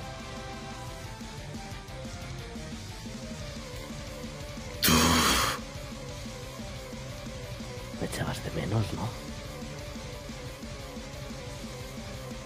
Nueva ronda. Chicos y chicas. Probablemente la última. Pues le toca a Cosme. Empezamos. Eric, Dale, vamos a bailar. Venga, vamos. ambos caéis al suelo. Y los zapatos de Cosme se deslizan sobre la tierra del puerto conforme te mira. Es que en sus manos no hay ninguna daga, pero sus propias manos y la arena han mutado hasta parecer una especie de cristales verdes minerales que parecen dagas. No tiene la capucha, tiene todas las venas palpitando y verdes que le llegan hasta los ojos, que son un destello verde. Y Eric, por el contrario, cuando cae, se reincorpora rápidamente y se empieza a quitar el peto, dejando el torso totalmente musculado al aire. Y de algún sitio saca una rosa y le dice, vamos a bailar, venudo. Este va a hacer una finta. Tú me dirás. ¿La paras? La paro, sí. Pues es un aumento. La cinta solo hace uno de daño, ¿eh? Mm.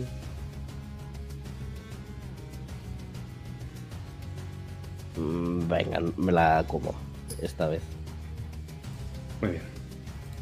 Poquito. Te toca.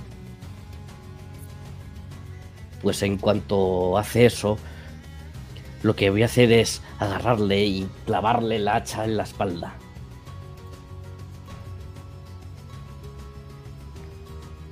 No lo para. Tres heridas. Sale una nueva banda de matones. Hago recuento. Ahora mismo hay una banda de matones de 6, otra de 4 y otra de 3. Atacarán al final del turno y la serpiente destruirá la ciudad al final del turno, como siempre.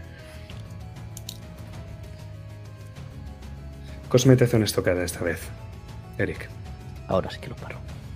Van 5 heridas, Y se queda en dos. se quedan dos. Y justo llegó a la tercera dramática. Muy bien. Que hace que tus dices exploten.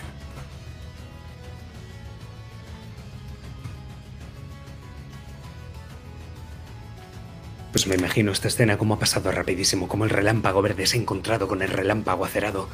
Y ambos se intercambian fintas y estocadas el uno contra el otro hasta que al final los dos vuelven a separarse y cuando lo hacen los dos sangran. Pero donde Eric sangra sangre humana roja y caliente, del cuerpo de Cosme solo sale arena que se transforma en una nueva serpiente. Carl, tu turno.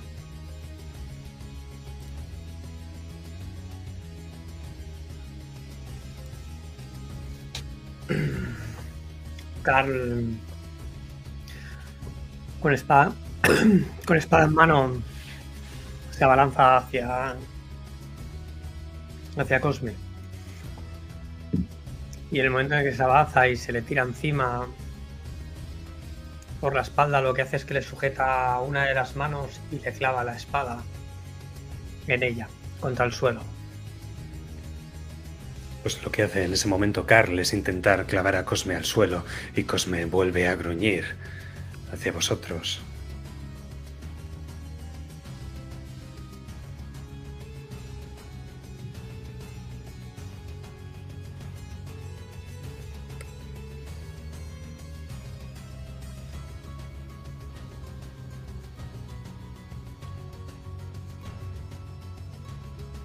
Y te empuja a Carl. Hace un mortal en el que se libra de su arma y te empuja lejos de allí. Una herida. Si no mitigas.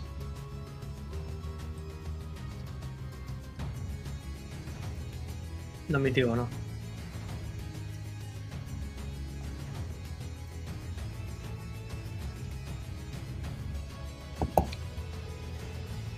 Philip. Estás intentando llevarte a Gills de allí y Gills en principio parece que te hace caso, aunque se retuerce, te hace caso. Pero la serpiente que hay ahí detrás no os hace ningún caso. Ambos empezáis a correr pronto hacia el puerto, intentando libraros de... intentando hacer que la serpiente haga el mínimo daño posible. Enseguida te topas ante un montón de barriles, de redes de pesca en el que no tienes salida y la serpiente se alza contra vosotros a vuestra espalda. En ese momento, Philip sonríe con medio lado de la comisura del labio y le dice, hora de poner a prueba esta habilidad vuestra, Gilles. Que supone Philip que se queda extrañado, que se queda en plan de ¿qué? Y lo que hace Philip es pegarle una patada en la parte trasera de la rodilla para que se doble y caiga de rodillas ante la criatura mientras él echa a correr por un lateral. Le dice, a ver qué inmortal. Si eres tan inmortal como Cosme. Eso te hará ganar corrupción, si lo haces. Lo voy a hacer. De acuerdo.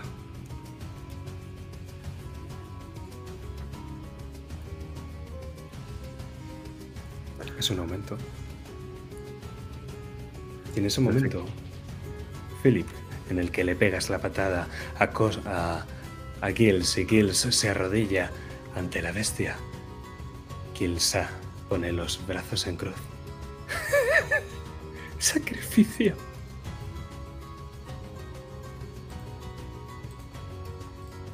Y en ese momento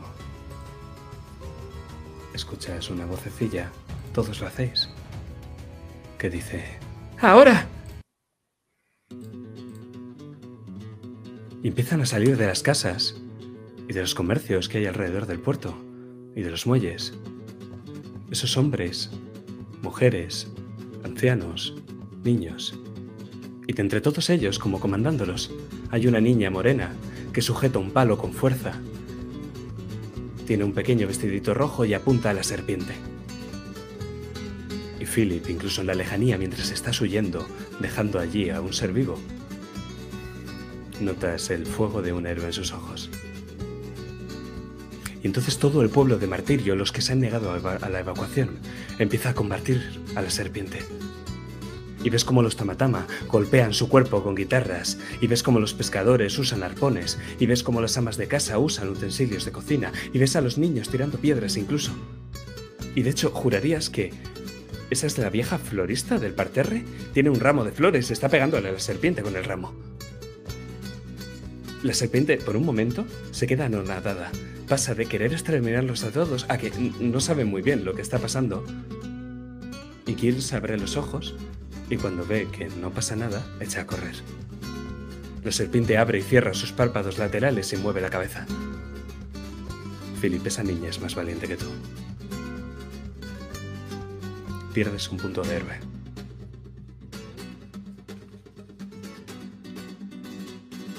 Es que Maurice no se ha alejado. Maurice llega un momento que ha parado el caballo y tiene la daga y el cetro en la mano que están brillando muchísimo, tanto que casi no puede contenerlo. Pero todavía no es su turno. Y Cosme lo que hace es dar un rápido barrido y, en mitad del paneo, vislumbra su objetivo e intenta abalanzarse contra él. Carl está demasiado lejos para interponerse, Eric.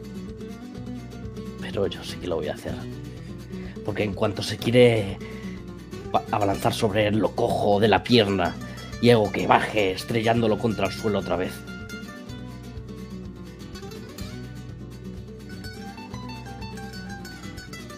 No, no tan rápido.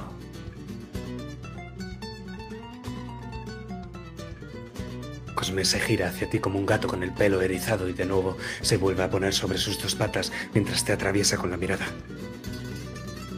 Carl,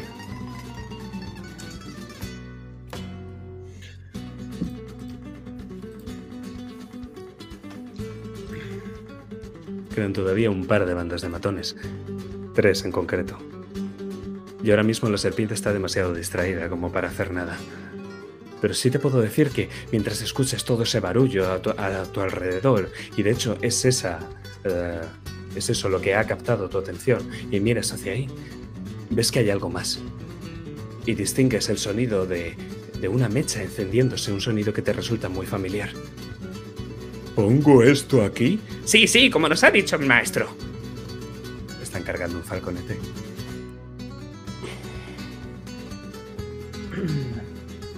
Carl puede ver a, a dónde apunta ese falconete.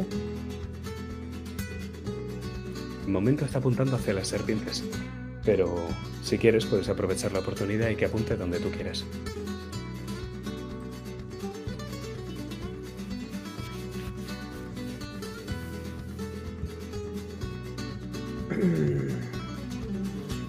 Pues.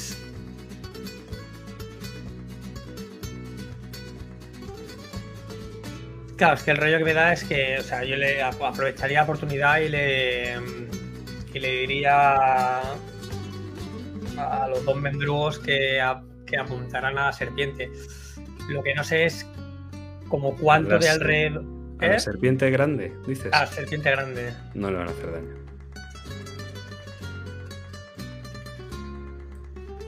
Vale.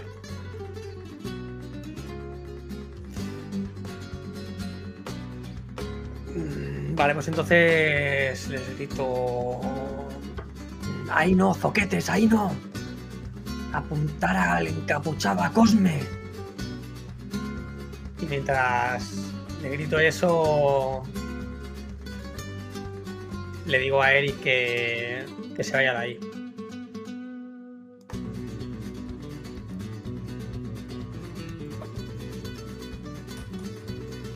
Pues, Eric, si no te vas de aquí, recibes un punto de héroe.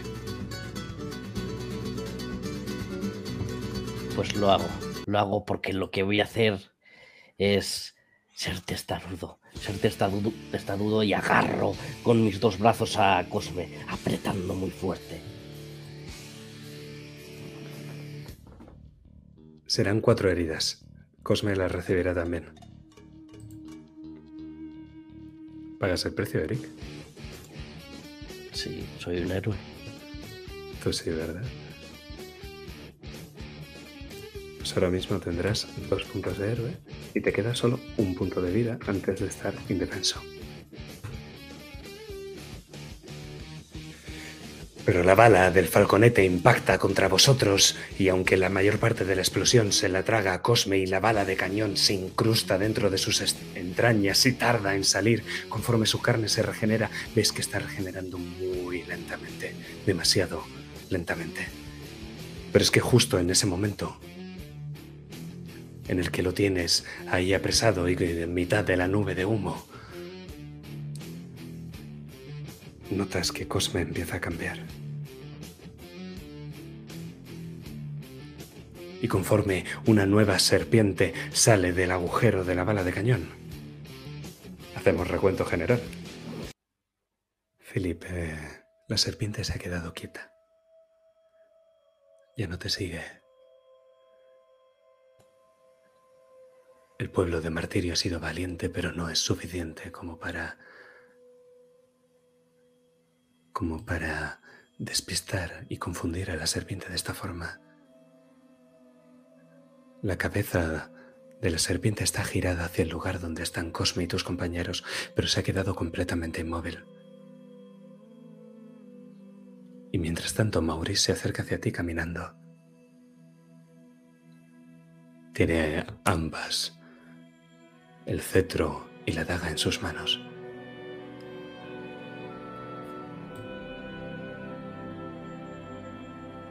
¿Veo algo distinto en los objetos?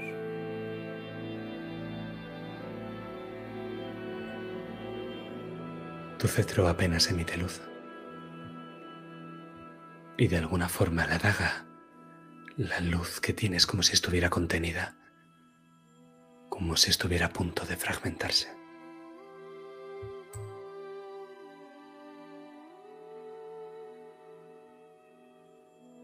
Observando esa luz mortecina que surge del cetro y esa otra luz opacada, le digo a Maurice, ya no queda mucho. No, Philip, no es posible. Deja que yo lo termine. La ha alimentado demasiado, es imposible neutralizarlo. Hay una manera, No de neutralizar el arma. pero sí de destruir su poder. Él da un paso hacia atrás. Quien lo haga morirá. Eso no lo sabemos. ¿Qué hay más allá de la vida o de la muerte? Y le extiendo el brazo para que me acerque a los objetos. Él da un paso atrás con ambos. Tu turno, Philip.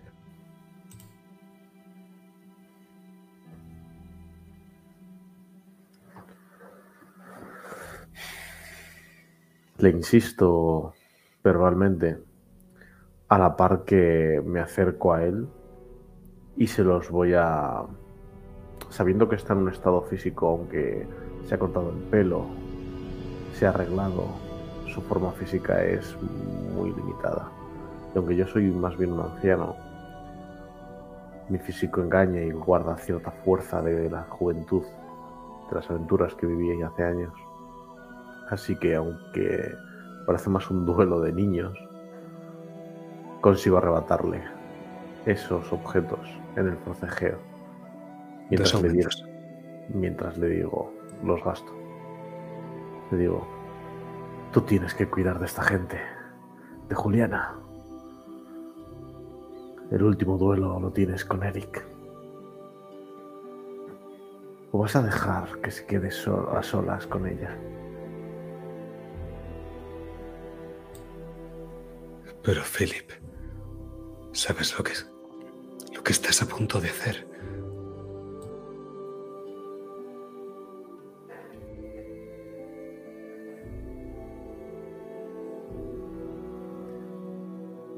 Lo voy a descubrir pronto.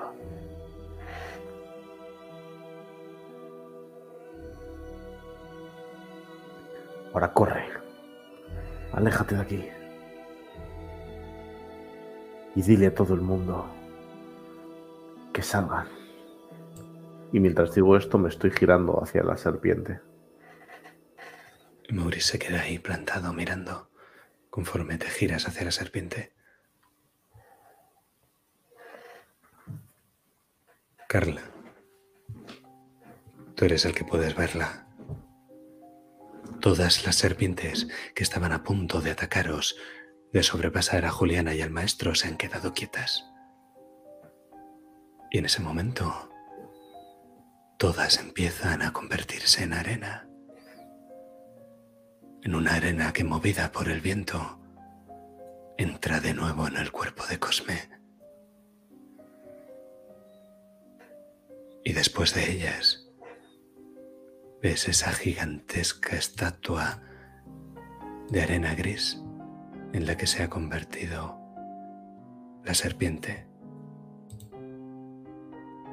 Y después pasa a convertirse en nada, llevada por el viento.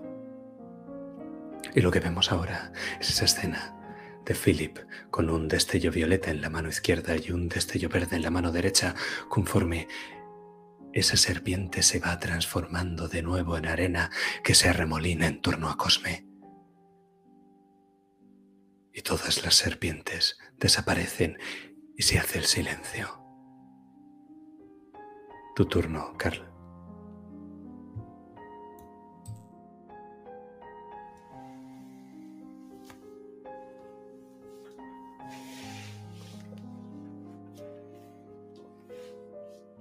Carl.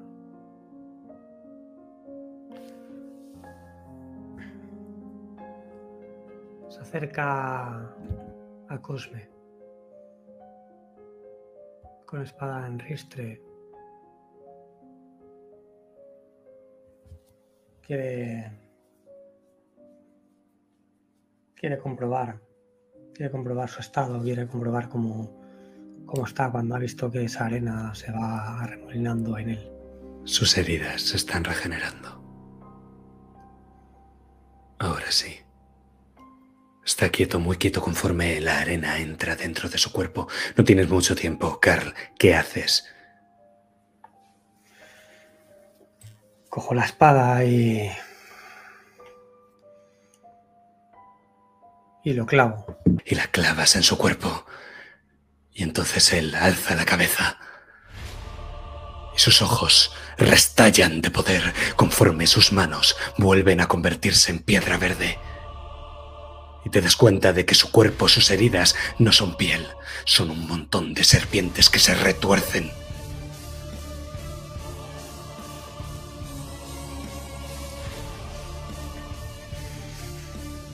Eric. Cosme se mueve demasiado rápido. Gasto un aumento. Declaro que voy a matar a Juliana.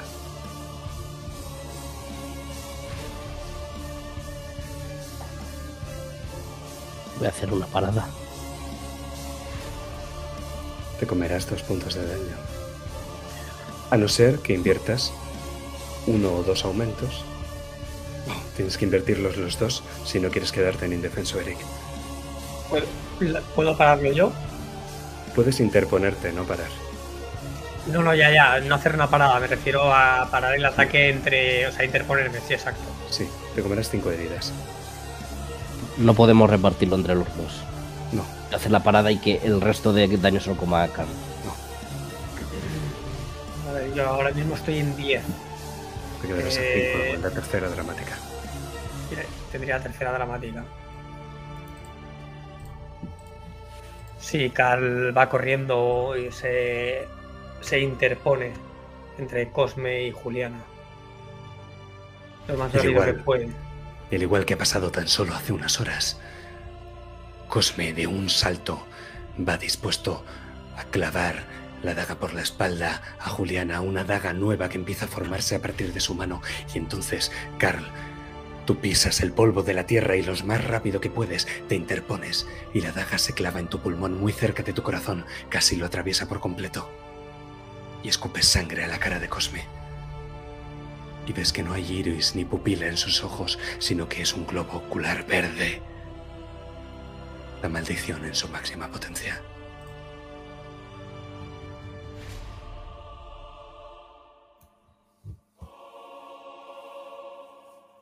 Y sangrando por la boca. Carl nota cómo se nubla la vista. Todo le da vueltas. Tiene un, un pitido ensordecedor en sus oídos. Y aún así vuelve. Vuelve a gritar. ¡Eric! Eric, te voy a dar una opción. Que es no actuar ahora mismo, tú actuarías en el 2 y este es el último momento que te queda. Y esperar a que Cosme vuelva a atacar para poder pararlo. Sabes que si vuelve a atacar y nadie lo para, matará a alguien. Hago esto.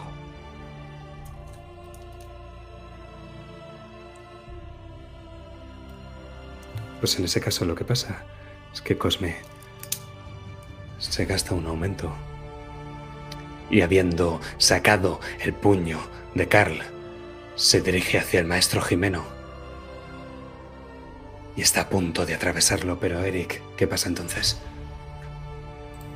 Entonces me interpongo con él y con un puñetazo echo esa mano, ese brazo, lo que sea que tiene Cosme al suelo y le gruño como si fuese un perro.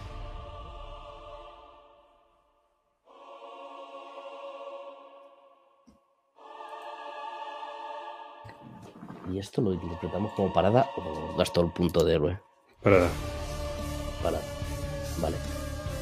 Pues ese era mi último aumento. Eso es. Este último momento sigues a uno de vida. Y ahora mismo ves cómo has logrado interponerte, pero Cosme no se aleja de ti, ni siquiera te contesta, ves que ya no es él, ves que ya no es humano. Y entonces Cosme se aleja de ti y empieza a brillar en un resplandor verde, cada vez más y más verde, y entonces Gilles os mira, escondido como está gusanos, serpientes y monstruos de la arena.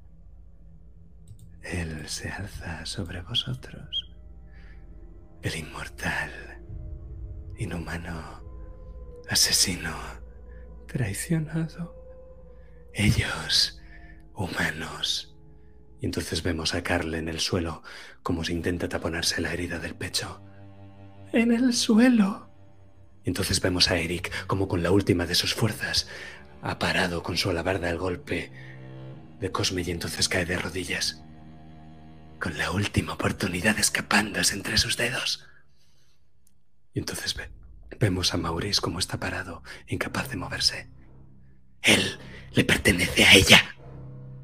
Cada gota de sangre de- derramada es su sacrificio.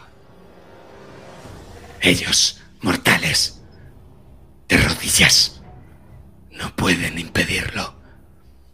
Y entonces os vemos desde lo alto, como toda la arena se arremolina en torno a Cosme. Y cuando él la dirige hacia ellos, ¡boom! El rayo verde. Y entonces aparece ese rayo verde que no viene del cielo sino del suelo y que restalla contra el cielo y eclipsa el sol.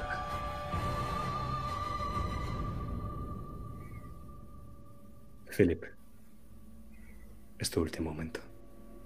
Es el último momento de la ronda.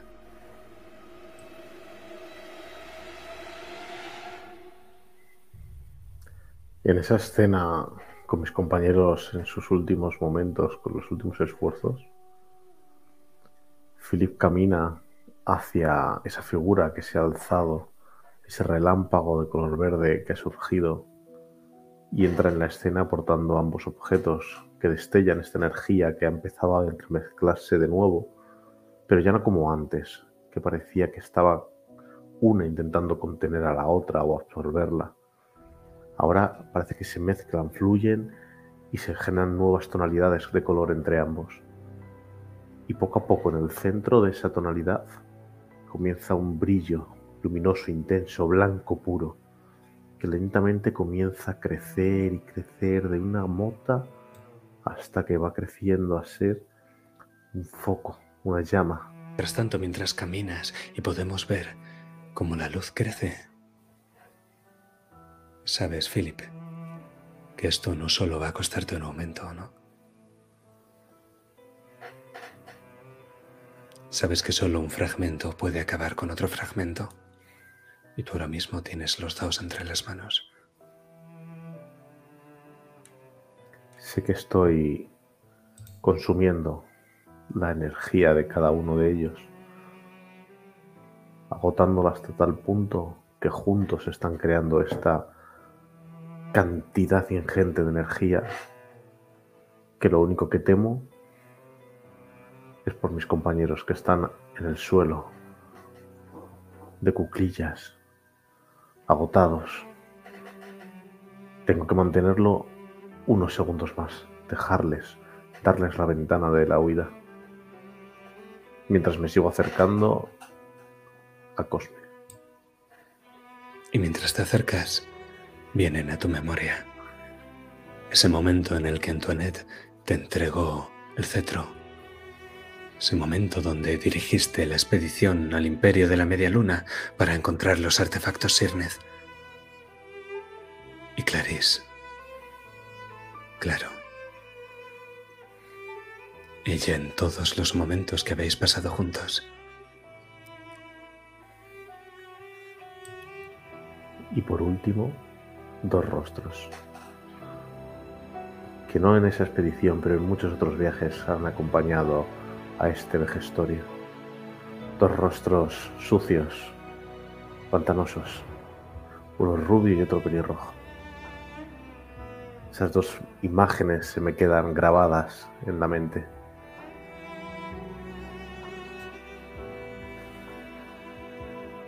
Creo que lo que estás haciendo es una cosa muy imprudente. Así que, por su imprudencia, creo que tengo que darte un punto de héroe. Así que por un punto de héroe y tu último aumento, Philip. Porque eres un jodido héroe. Escríbeme cómo acabas con todo. Un jodido héroe que quizás ha llegado demasiado lejos, porque como bien habías dicho al comienzo de la sesión, el héroe que lo es durante mucho tiempo, quizás no tiene más que convertirse en un villano, que no ha dudado en anteponer a un inocente ante la serpiente, pero que tampoco duda en anteponerse él para salvar a sus amigos. Y es que la única salida de un héroe para dejar de ser un villano es una. La salvación a través del sacrificio. Como dice Nils, sacrificio.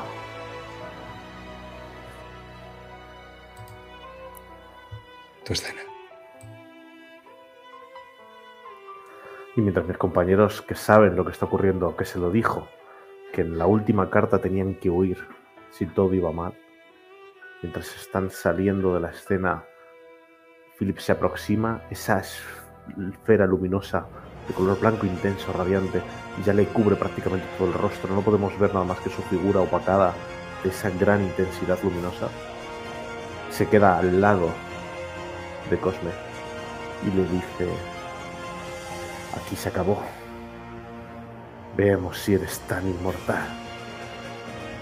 Y finalmente, un haz de luz que baña toda la plaza.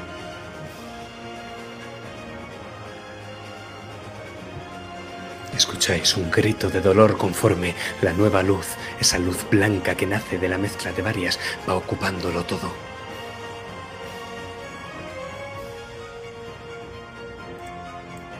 Hasta que la luz verde acaba por desaparecer.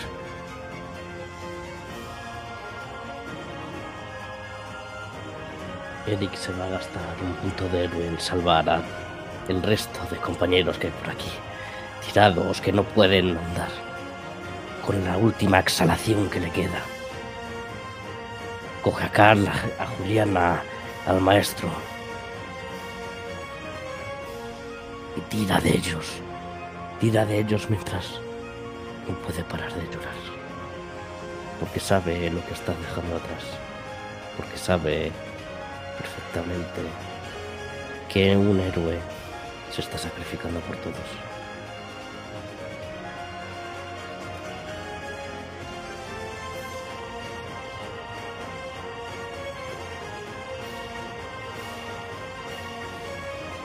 Carl, mientras es arrastrado por Eric, taponándose la herida y con sus manos manchadas de rojo, la vista prácticamente nublada.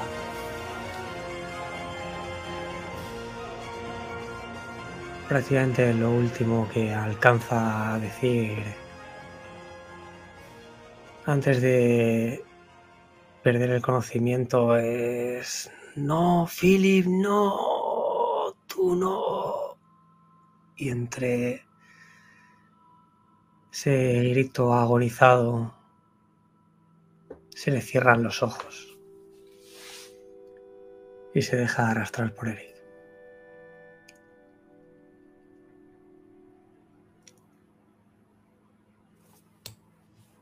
Pero cuando la luz desaparece, casi una ligera neblina ocupa toda la zona del puerto. Y la gente ha enmudecido. Lo que se escucha es silencio. Y en el centro del lugar de donde vino la luz, hay un hombre arrodillado, vestido de verde, todavía con vida, Eric.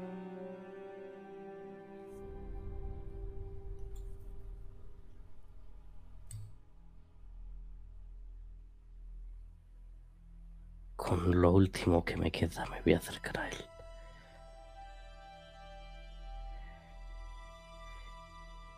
Y vagamente le empiezo a golpear. Y lo cojo por la túnica y lo levanto.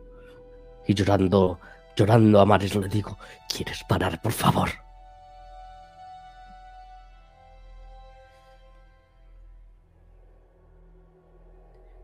¿Quieres parar?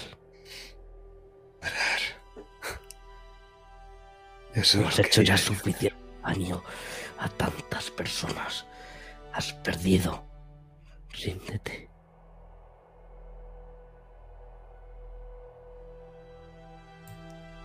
Me uní al ejército castellano para luchar contra Montaigne. Y no me dejaron. Ahora que he encontrado la fuerza para luchar contra mis enemigos, me la arrebatáis.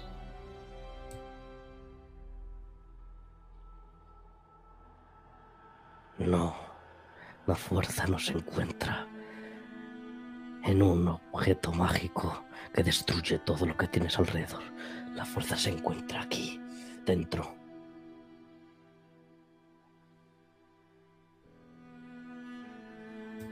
No soy como tú. Te mira y ahora ves unos ojos normales. Ves que por sus venas hinchadas ahora corre sangre normal y que su piel ha dejado de moverse. Le bajo y le abrazo. Para, por favor. Para. Pero yo no puedo parar.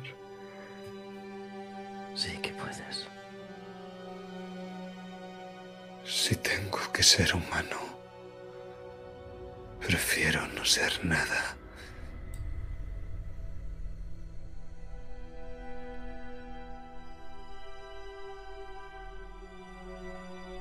Hay una forma. Siempre hay una forma. Solo hay que encontrarla.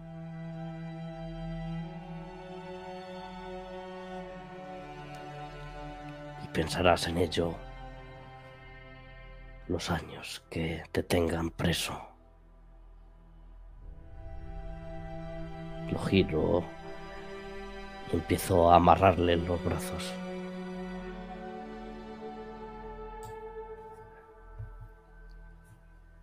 Él se pone en pie contigo. Y en el momento en el que vas a amarrarle los brazos, ves una daga en su mano. No. Prefiero morir. Gasto mi virtud rápido en usar una última acción. Y con un punto de peligro, declaro que voy a matar.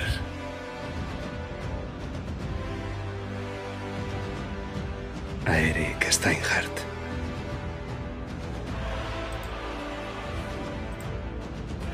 Yo tengo un punto de héroe todavía. No sé si puedo hacer algo. pero- No eres tú quien se puede salvar a sí mismo.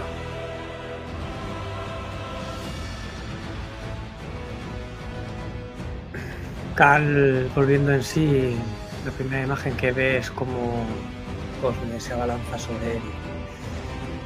Así que en un movimiento increíblemente fugaz para las heridas que lleva, se interpone entre Eric y Cosme. Para él, Eric es su única familia, así que saca fuerzas de donde no las hay y, se queda en medio. Que te digo más, te das cuenta de que hay una última bala en la recámara, pero cuando la diriges hacia Eric y hacia Carlon tienes un tiro claro, acabas de despertar de tu inconsciencia. Y lo que haces es ponerte el fusil en el hombro y disparar. Con el retroceso sales disparado hacia Eric y la daga se clava en tu corazón. Y conforme lo hace, Cosme cae al suelo de rodillas y su mano, la mano con la que sujetaba la daga, empieza a convertirse en arena. Pero sonríe y en esa última sonrisa hay un brillo verde en sus ojos.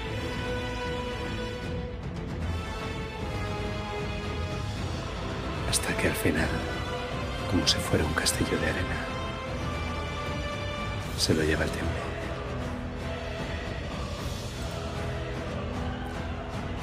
Pero tú, Carl, caes en los brazos de Eric. No, no, no, no, no, no, no, no. Tú también no. Empiezo a avisar a todo el mundo alrededor.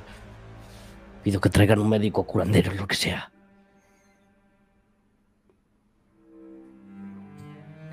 Juliana te mira y ves cómo se lleva la mano al rostro.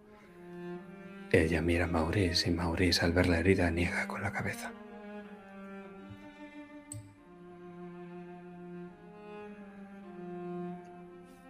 Tranquilo, Eric. Está bien. Está todo bien. No está bien. ¿De qué sirve ser un héroe si no puedes salvar a quienes realmente te importan? Yo ya lo he hecho. Yo ya lo he hecho, mi querido amigo. Eres un idiota. Lo sé. Pero... Tú aún mereces conquistar muchos corazones. El mío. El mío. Ya está vacío.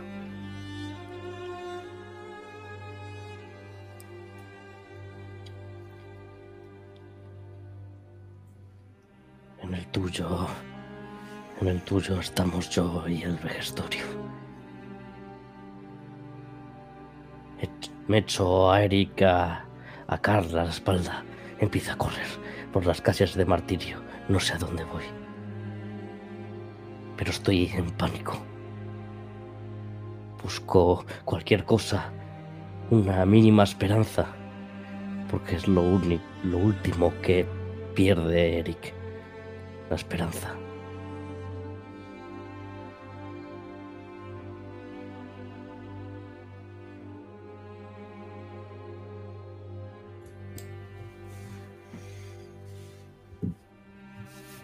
Llega un momento en el que sientes que Carla, sobre ti, apenas late.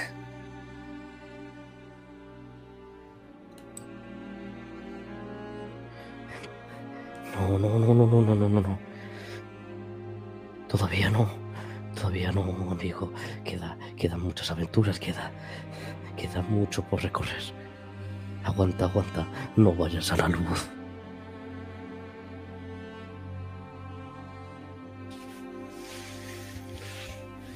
Veo algo, veo a alguien. No, no lo sé. Hay una mínima oportunidad.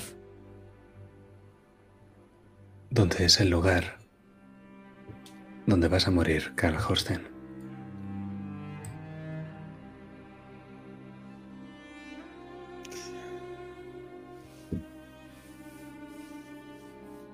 Hay un momento en el que Hals, Carl, con su último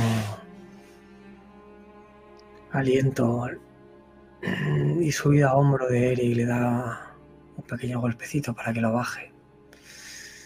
Y se queda apoyado contra el muro de una de esas casas de martirio.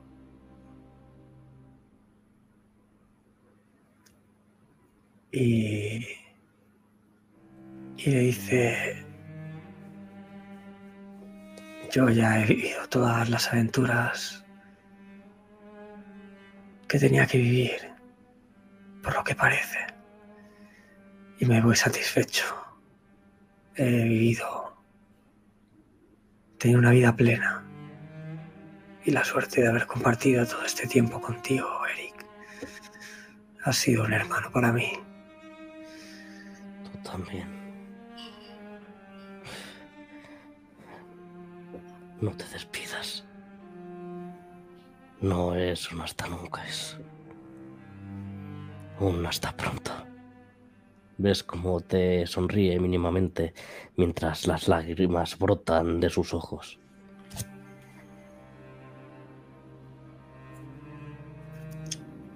Seguro que donde nos encontremos la próxima vez seguiremos viviendo aventuras de una manera u otra. Que sí. Eres mi hermano. Y eso no va a cambiar en ninguna de las vidas que tenga. Y le abraza. Y vemos cómo se aleja la cámara de esta escena mientras Eric llora desconsolado.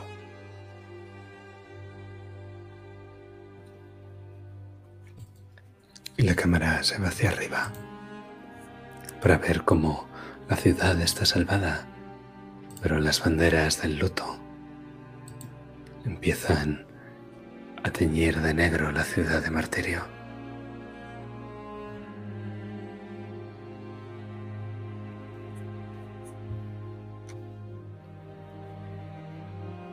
Porque desde luego, quien se sacrifica para salvar a todos los demás, bien merece el luto de una ciudad entera.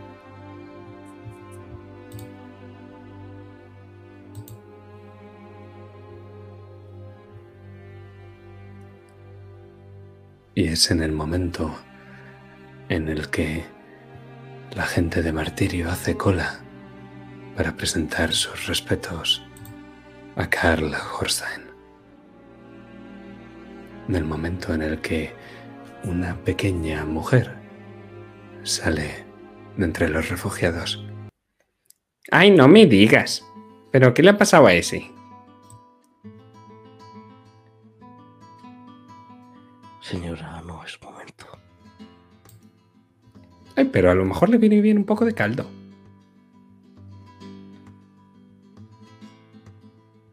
Ya no va a hacer falta más caldo. ¿Seguro? Mi caldo resucita a los muertos. Ya verás, ya verás.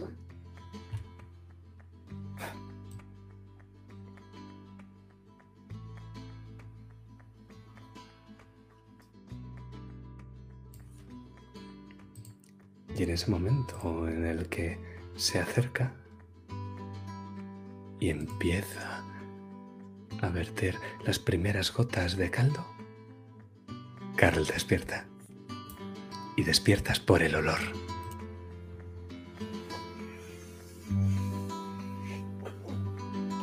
Por Dios.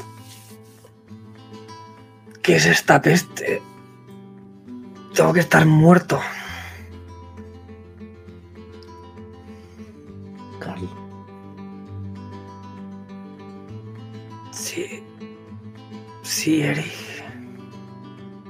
Estabas fingiendo que estabas muerto. Sí, claro, podremos decir eso. Y yo no soy una bruja. Voy a ver si salvo a los demás. ¿En serio me has hecho hacer toda una escenita para nada?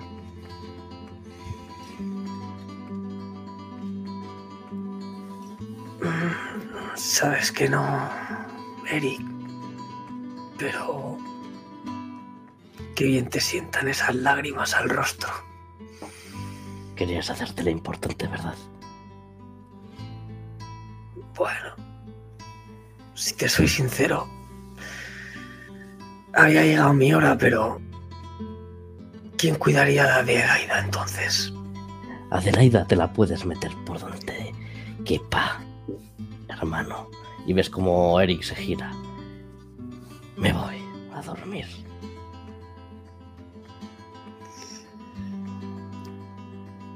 Y en ese momento en el que parpadeas y cierras los ojos cuando los vuelves a abrir, tenéis a un caballo delante.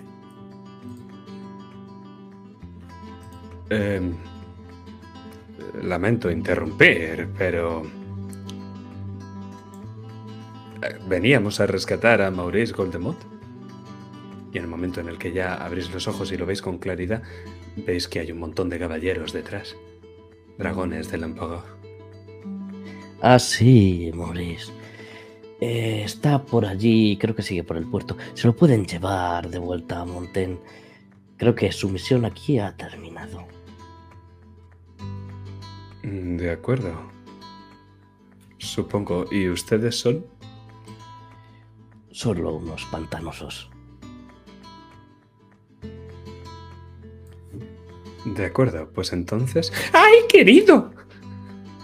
Oh, eh, ¿es usted el general Richard? ¡Ah, general!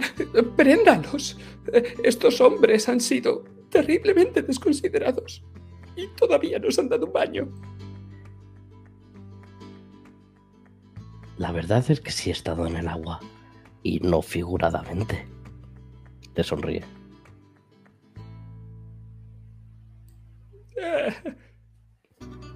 ¿Es eso cierto? ¿Que he estado en el agua? Que tenemos que prenderos. Bueno, si quieres prender a los héroes de la ciudad, igual tenéis que enfrentaros a todo martirio.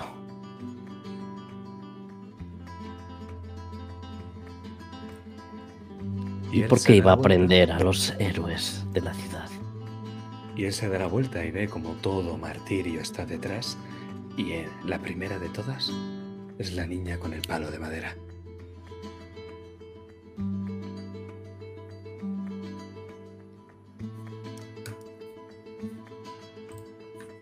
Y cuando Eric ve eso, alza un brazo y grita ¡Martirio! Y todos secundan tus palabras. Pero, general, no es verdad. No es nada cierto. Ah, prended a este capullo. No, no. ¿Qué estará? No, No, mi pañuelo. Eric recoge el, el pañuelo. Se lo llevaré luego. La verdad es que disfruto de su compañía. Y le Y guiña un se le ocurra sonarse los mocos. Y Eric se empieza a limpiar la sangre de la cara. No lo necesitaba. Y ahora sí, podemos hacer ese fundido en negro. Vamos a retomar este inicio de sesión que habíamos tenido, donde habíamos podido ver a Juan de la Riva desde ese palco en la plaza mayor de Martirio. Este martirio que ha cambiado en estos últimos años. Ahora han pasado 5 o 10, hace ya tiempo, de los eventos que hemos contado. Y Juan, que acaba de terminar el último capítulo de la historia, es aplaudido, la gente celebra, festeja, es el día de San Simón. Pero podemos ver como entre estos soportales, estos arcos que dan a la plaza, hay dos figuras encapuchadas que juntas apenas se les ve más allá del mentón. Sonríen y observan cómo todo el pueblo festeja. Una barba pelirroja asoma por la capucha de uno, mientras que el pelo rubio cae desde la cabeza del otro. Se sonríen y juntos se alejan. Se alejan cada uno por una calle.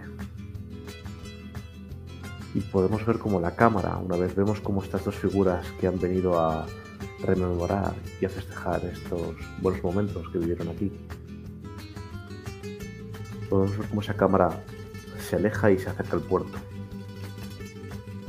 Y una vez estamos en el, el muelle, en esos tablones de madera que dan ya las aguas del río, del estuario.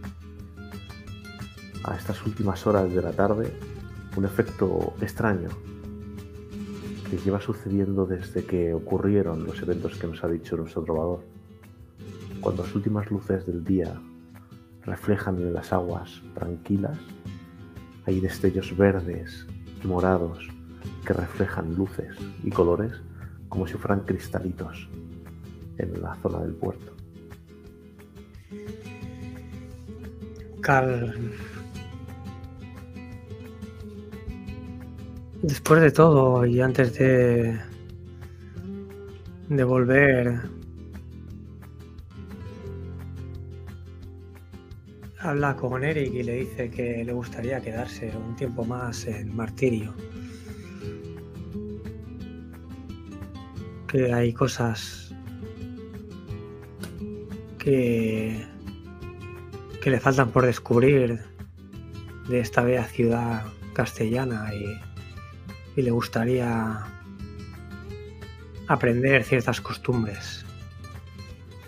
Y entre ellas tiene la fijación de ese encuentro con el maestro Jimeno como una persona de la edad, de su edad,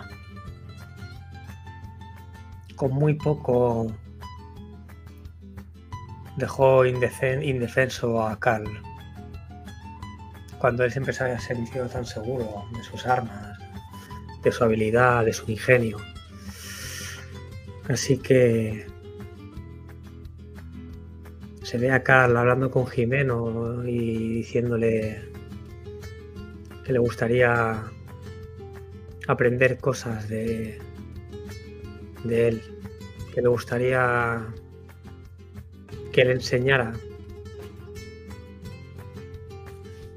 Y ahí en Martirio, durante una temporada, Cal vive alejado de, de las aventuras, de los peligros. Vive por fin y durante bastante tiempo vive en paz y en libertad. Una libertad que inicialmente le sienta muy bien, pero a medida que va pasando el tiempo nota que le falta algo. Vemos eso, como justo lo estás pensando en mitad del albero. y el maestro Jimeno baila en aldana a tu alrededor y tú con una espada intentas parar esos golpes. ¿Qué te pasa, chico? ¿Estás cansado? No, maestro. Lo que sé es que nunca seré como usted. Y no me malinterprete. Porque no solo me refiero a su habilidad con la espada, que es algo extraordinario a lo que creo que nunca podré alcanzar. Ni yo, ni probablemente nadie o casi nadie que conozca. No des tantas vueltas. Directo, como una espada, como un golpe, como una estocada. Di lo que Es- tengas que decir y haz sangre. Es que mi cuerpo todavía me pide acción. No podré quedarme aquí más tiempo. Sabe Dios que un héroe pelea cuando tiene que pelear. Tienes mi bendición. Y hasta entonces, en guardia. Se lo agradezco, maestro. En guardia. Y ahí cruzándose los aceros en una última cruz de San Andrés, nosotros nos vamos de aquí a otro lugar. Y desplazamos nuestra cámara en el espacio y en el tiempo. y lo hacemos a un acantilado de la costa hora- horadada de Martirio. Vemos a una chica con el pelo castaño, con la piel morena, con el pelo ondeando, con esa brisa marina, mirando el horizonte, contemplando el hermoso atardecer en Martirio. Chiquilla, ¿necesitas un héroe? ¿En serio? ¿Esa es tu frase? Sí.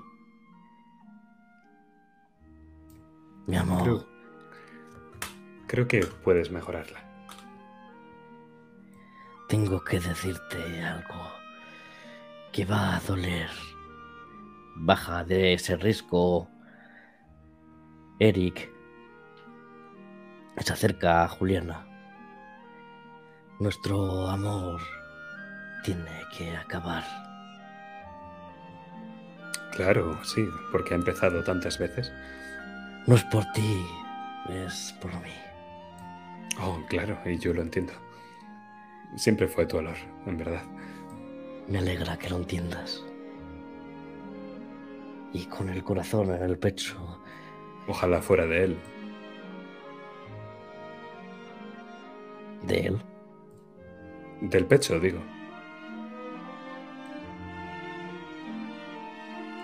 No espero que lo entiendas, pantanoso. Continúa. con el corazón en el pecho, te digo que nunca he querido tanto a nadie como a ti. Pero llegó la hora de despedirse. ¿Sabes? Creo que a mi prima le gustas.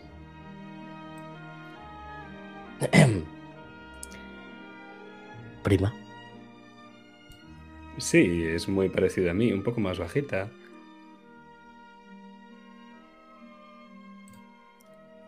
¿y cuántos años tiene? Ella sonríe.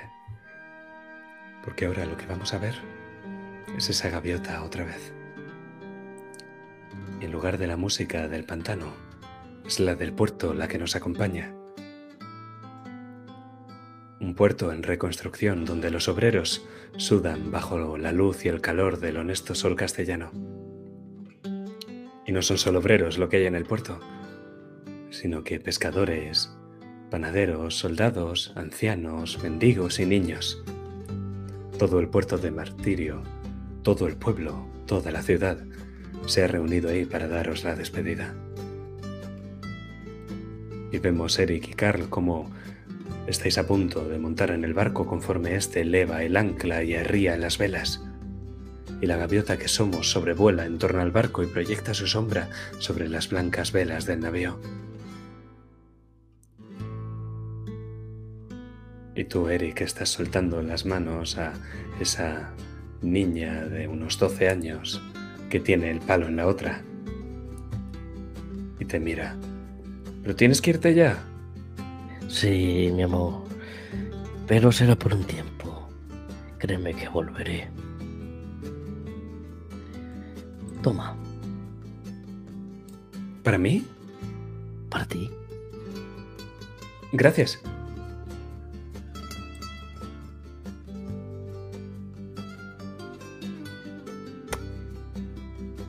Adiós. Y el tía Carl, me imagino, te imagino unos pasos atrás viendo toda esta escena, no sé con qué cara.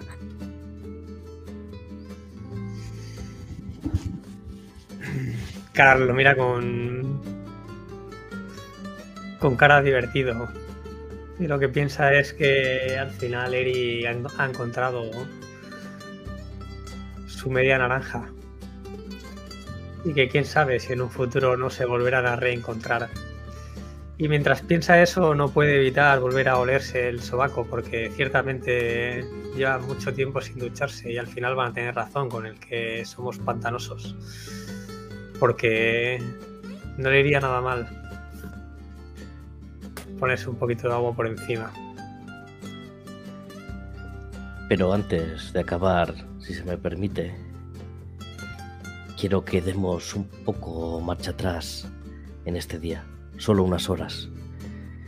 Y vemos a Carl y a Eric delante de la estatua en la Plaza Mayor de Martirio que conmemora a Philip Sandumont, héroe que dio la vida por la salvación de Martirio. Adiós, amigo. Y Eric deja una rosa delante de la estatua.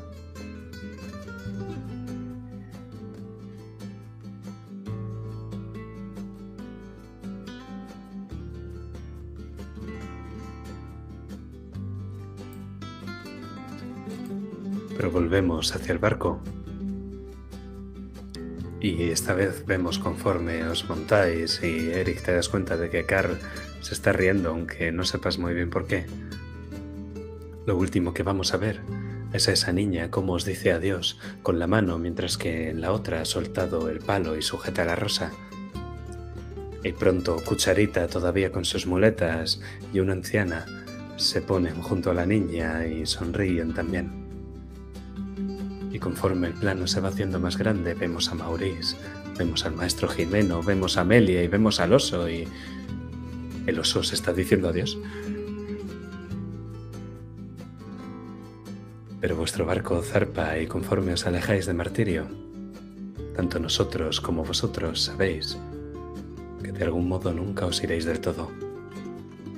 Porque aunque la senda de los héroes os lleve de un sitio a otro, al final siempre los héroes vuelven a casa. Gracias por jugar esta última sesión del náufrago.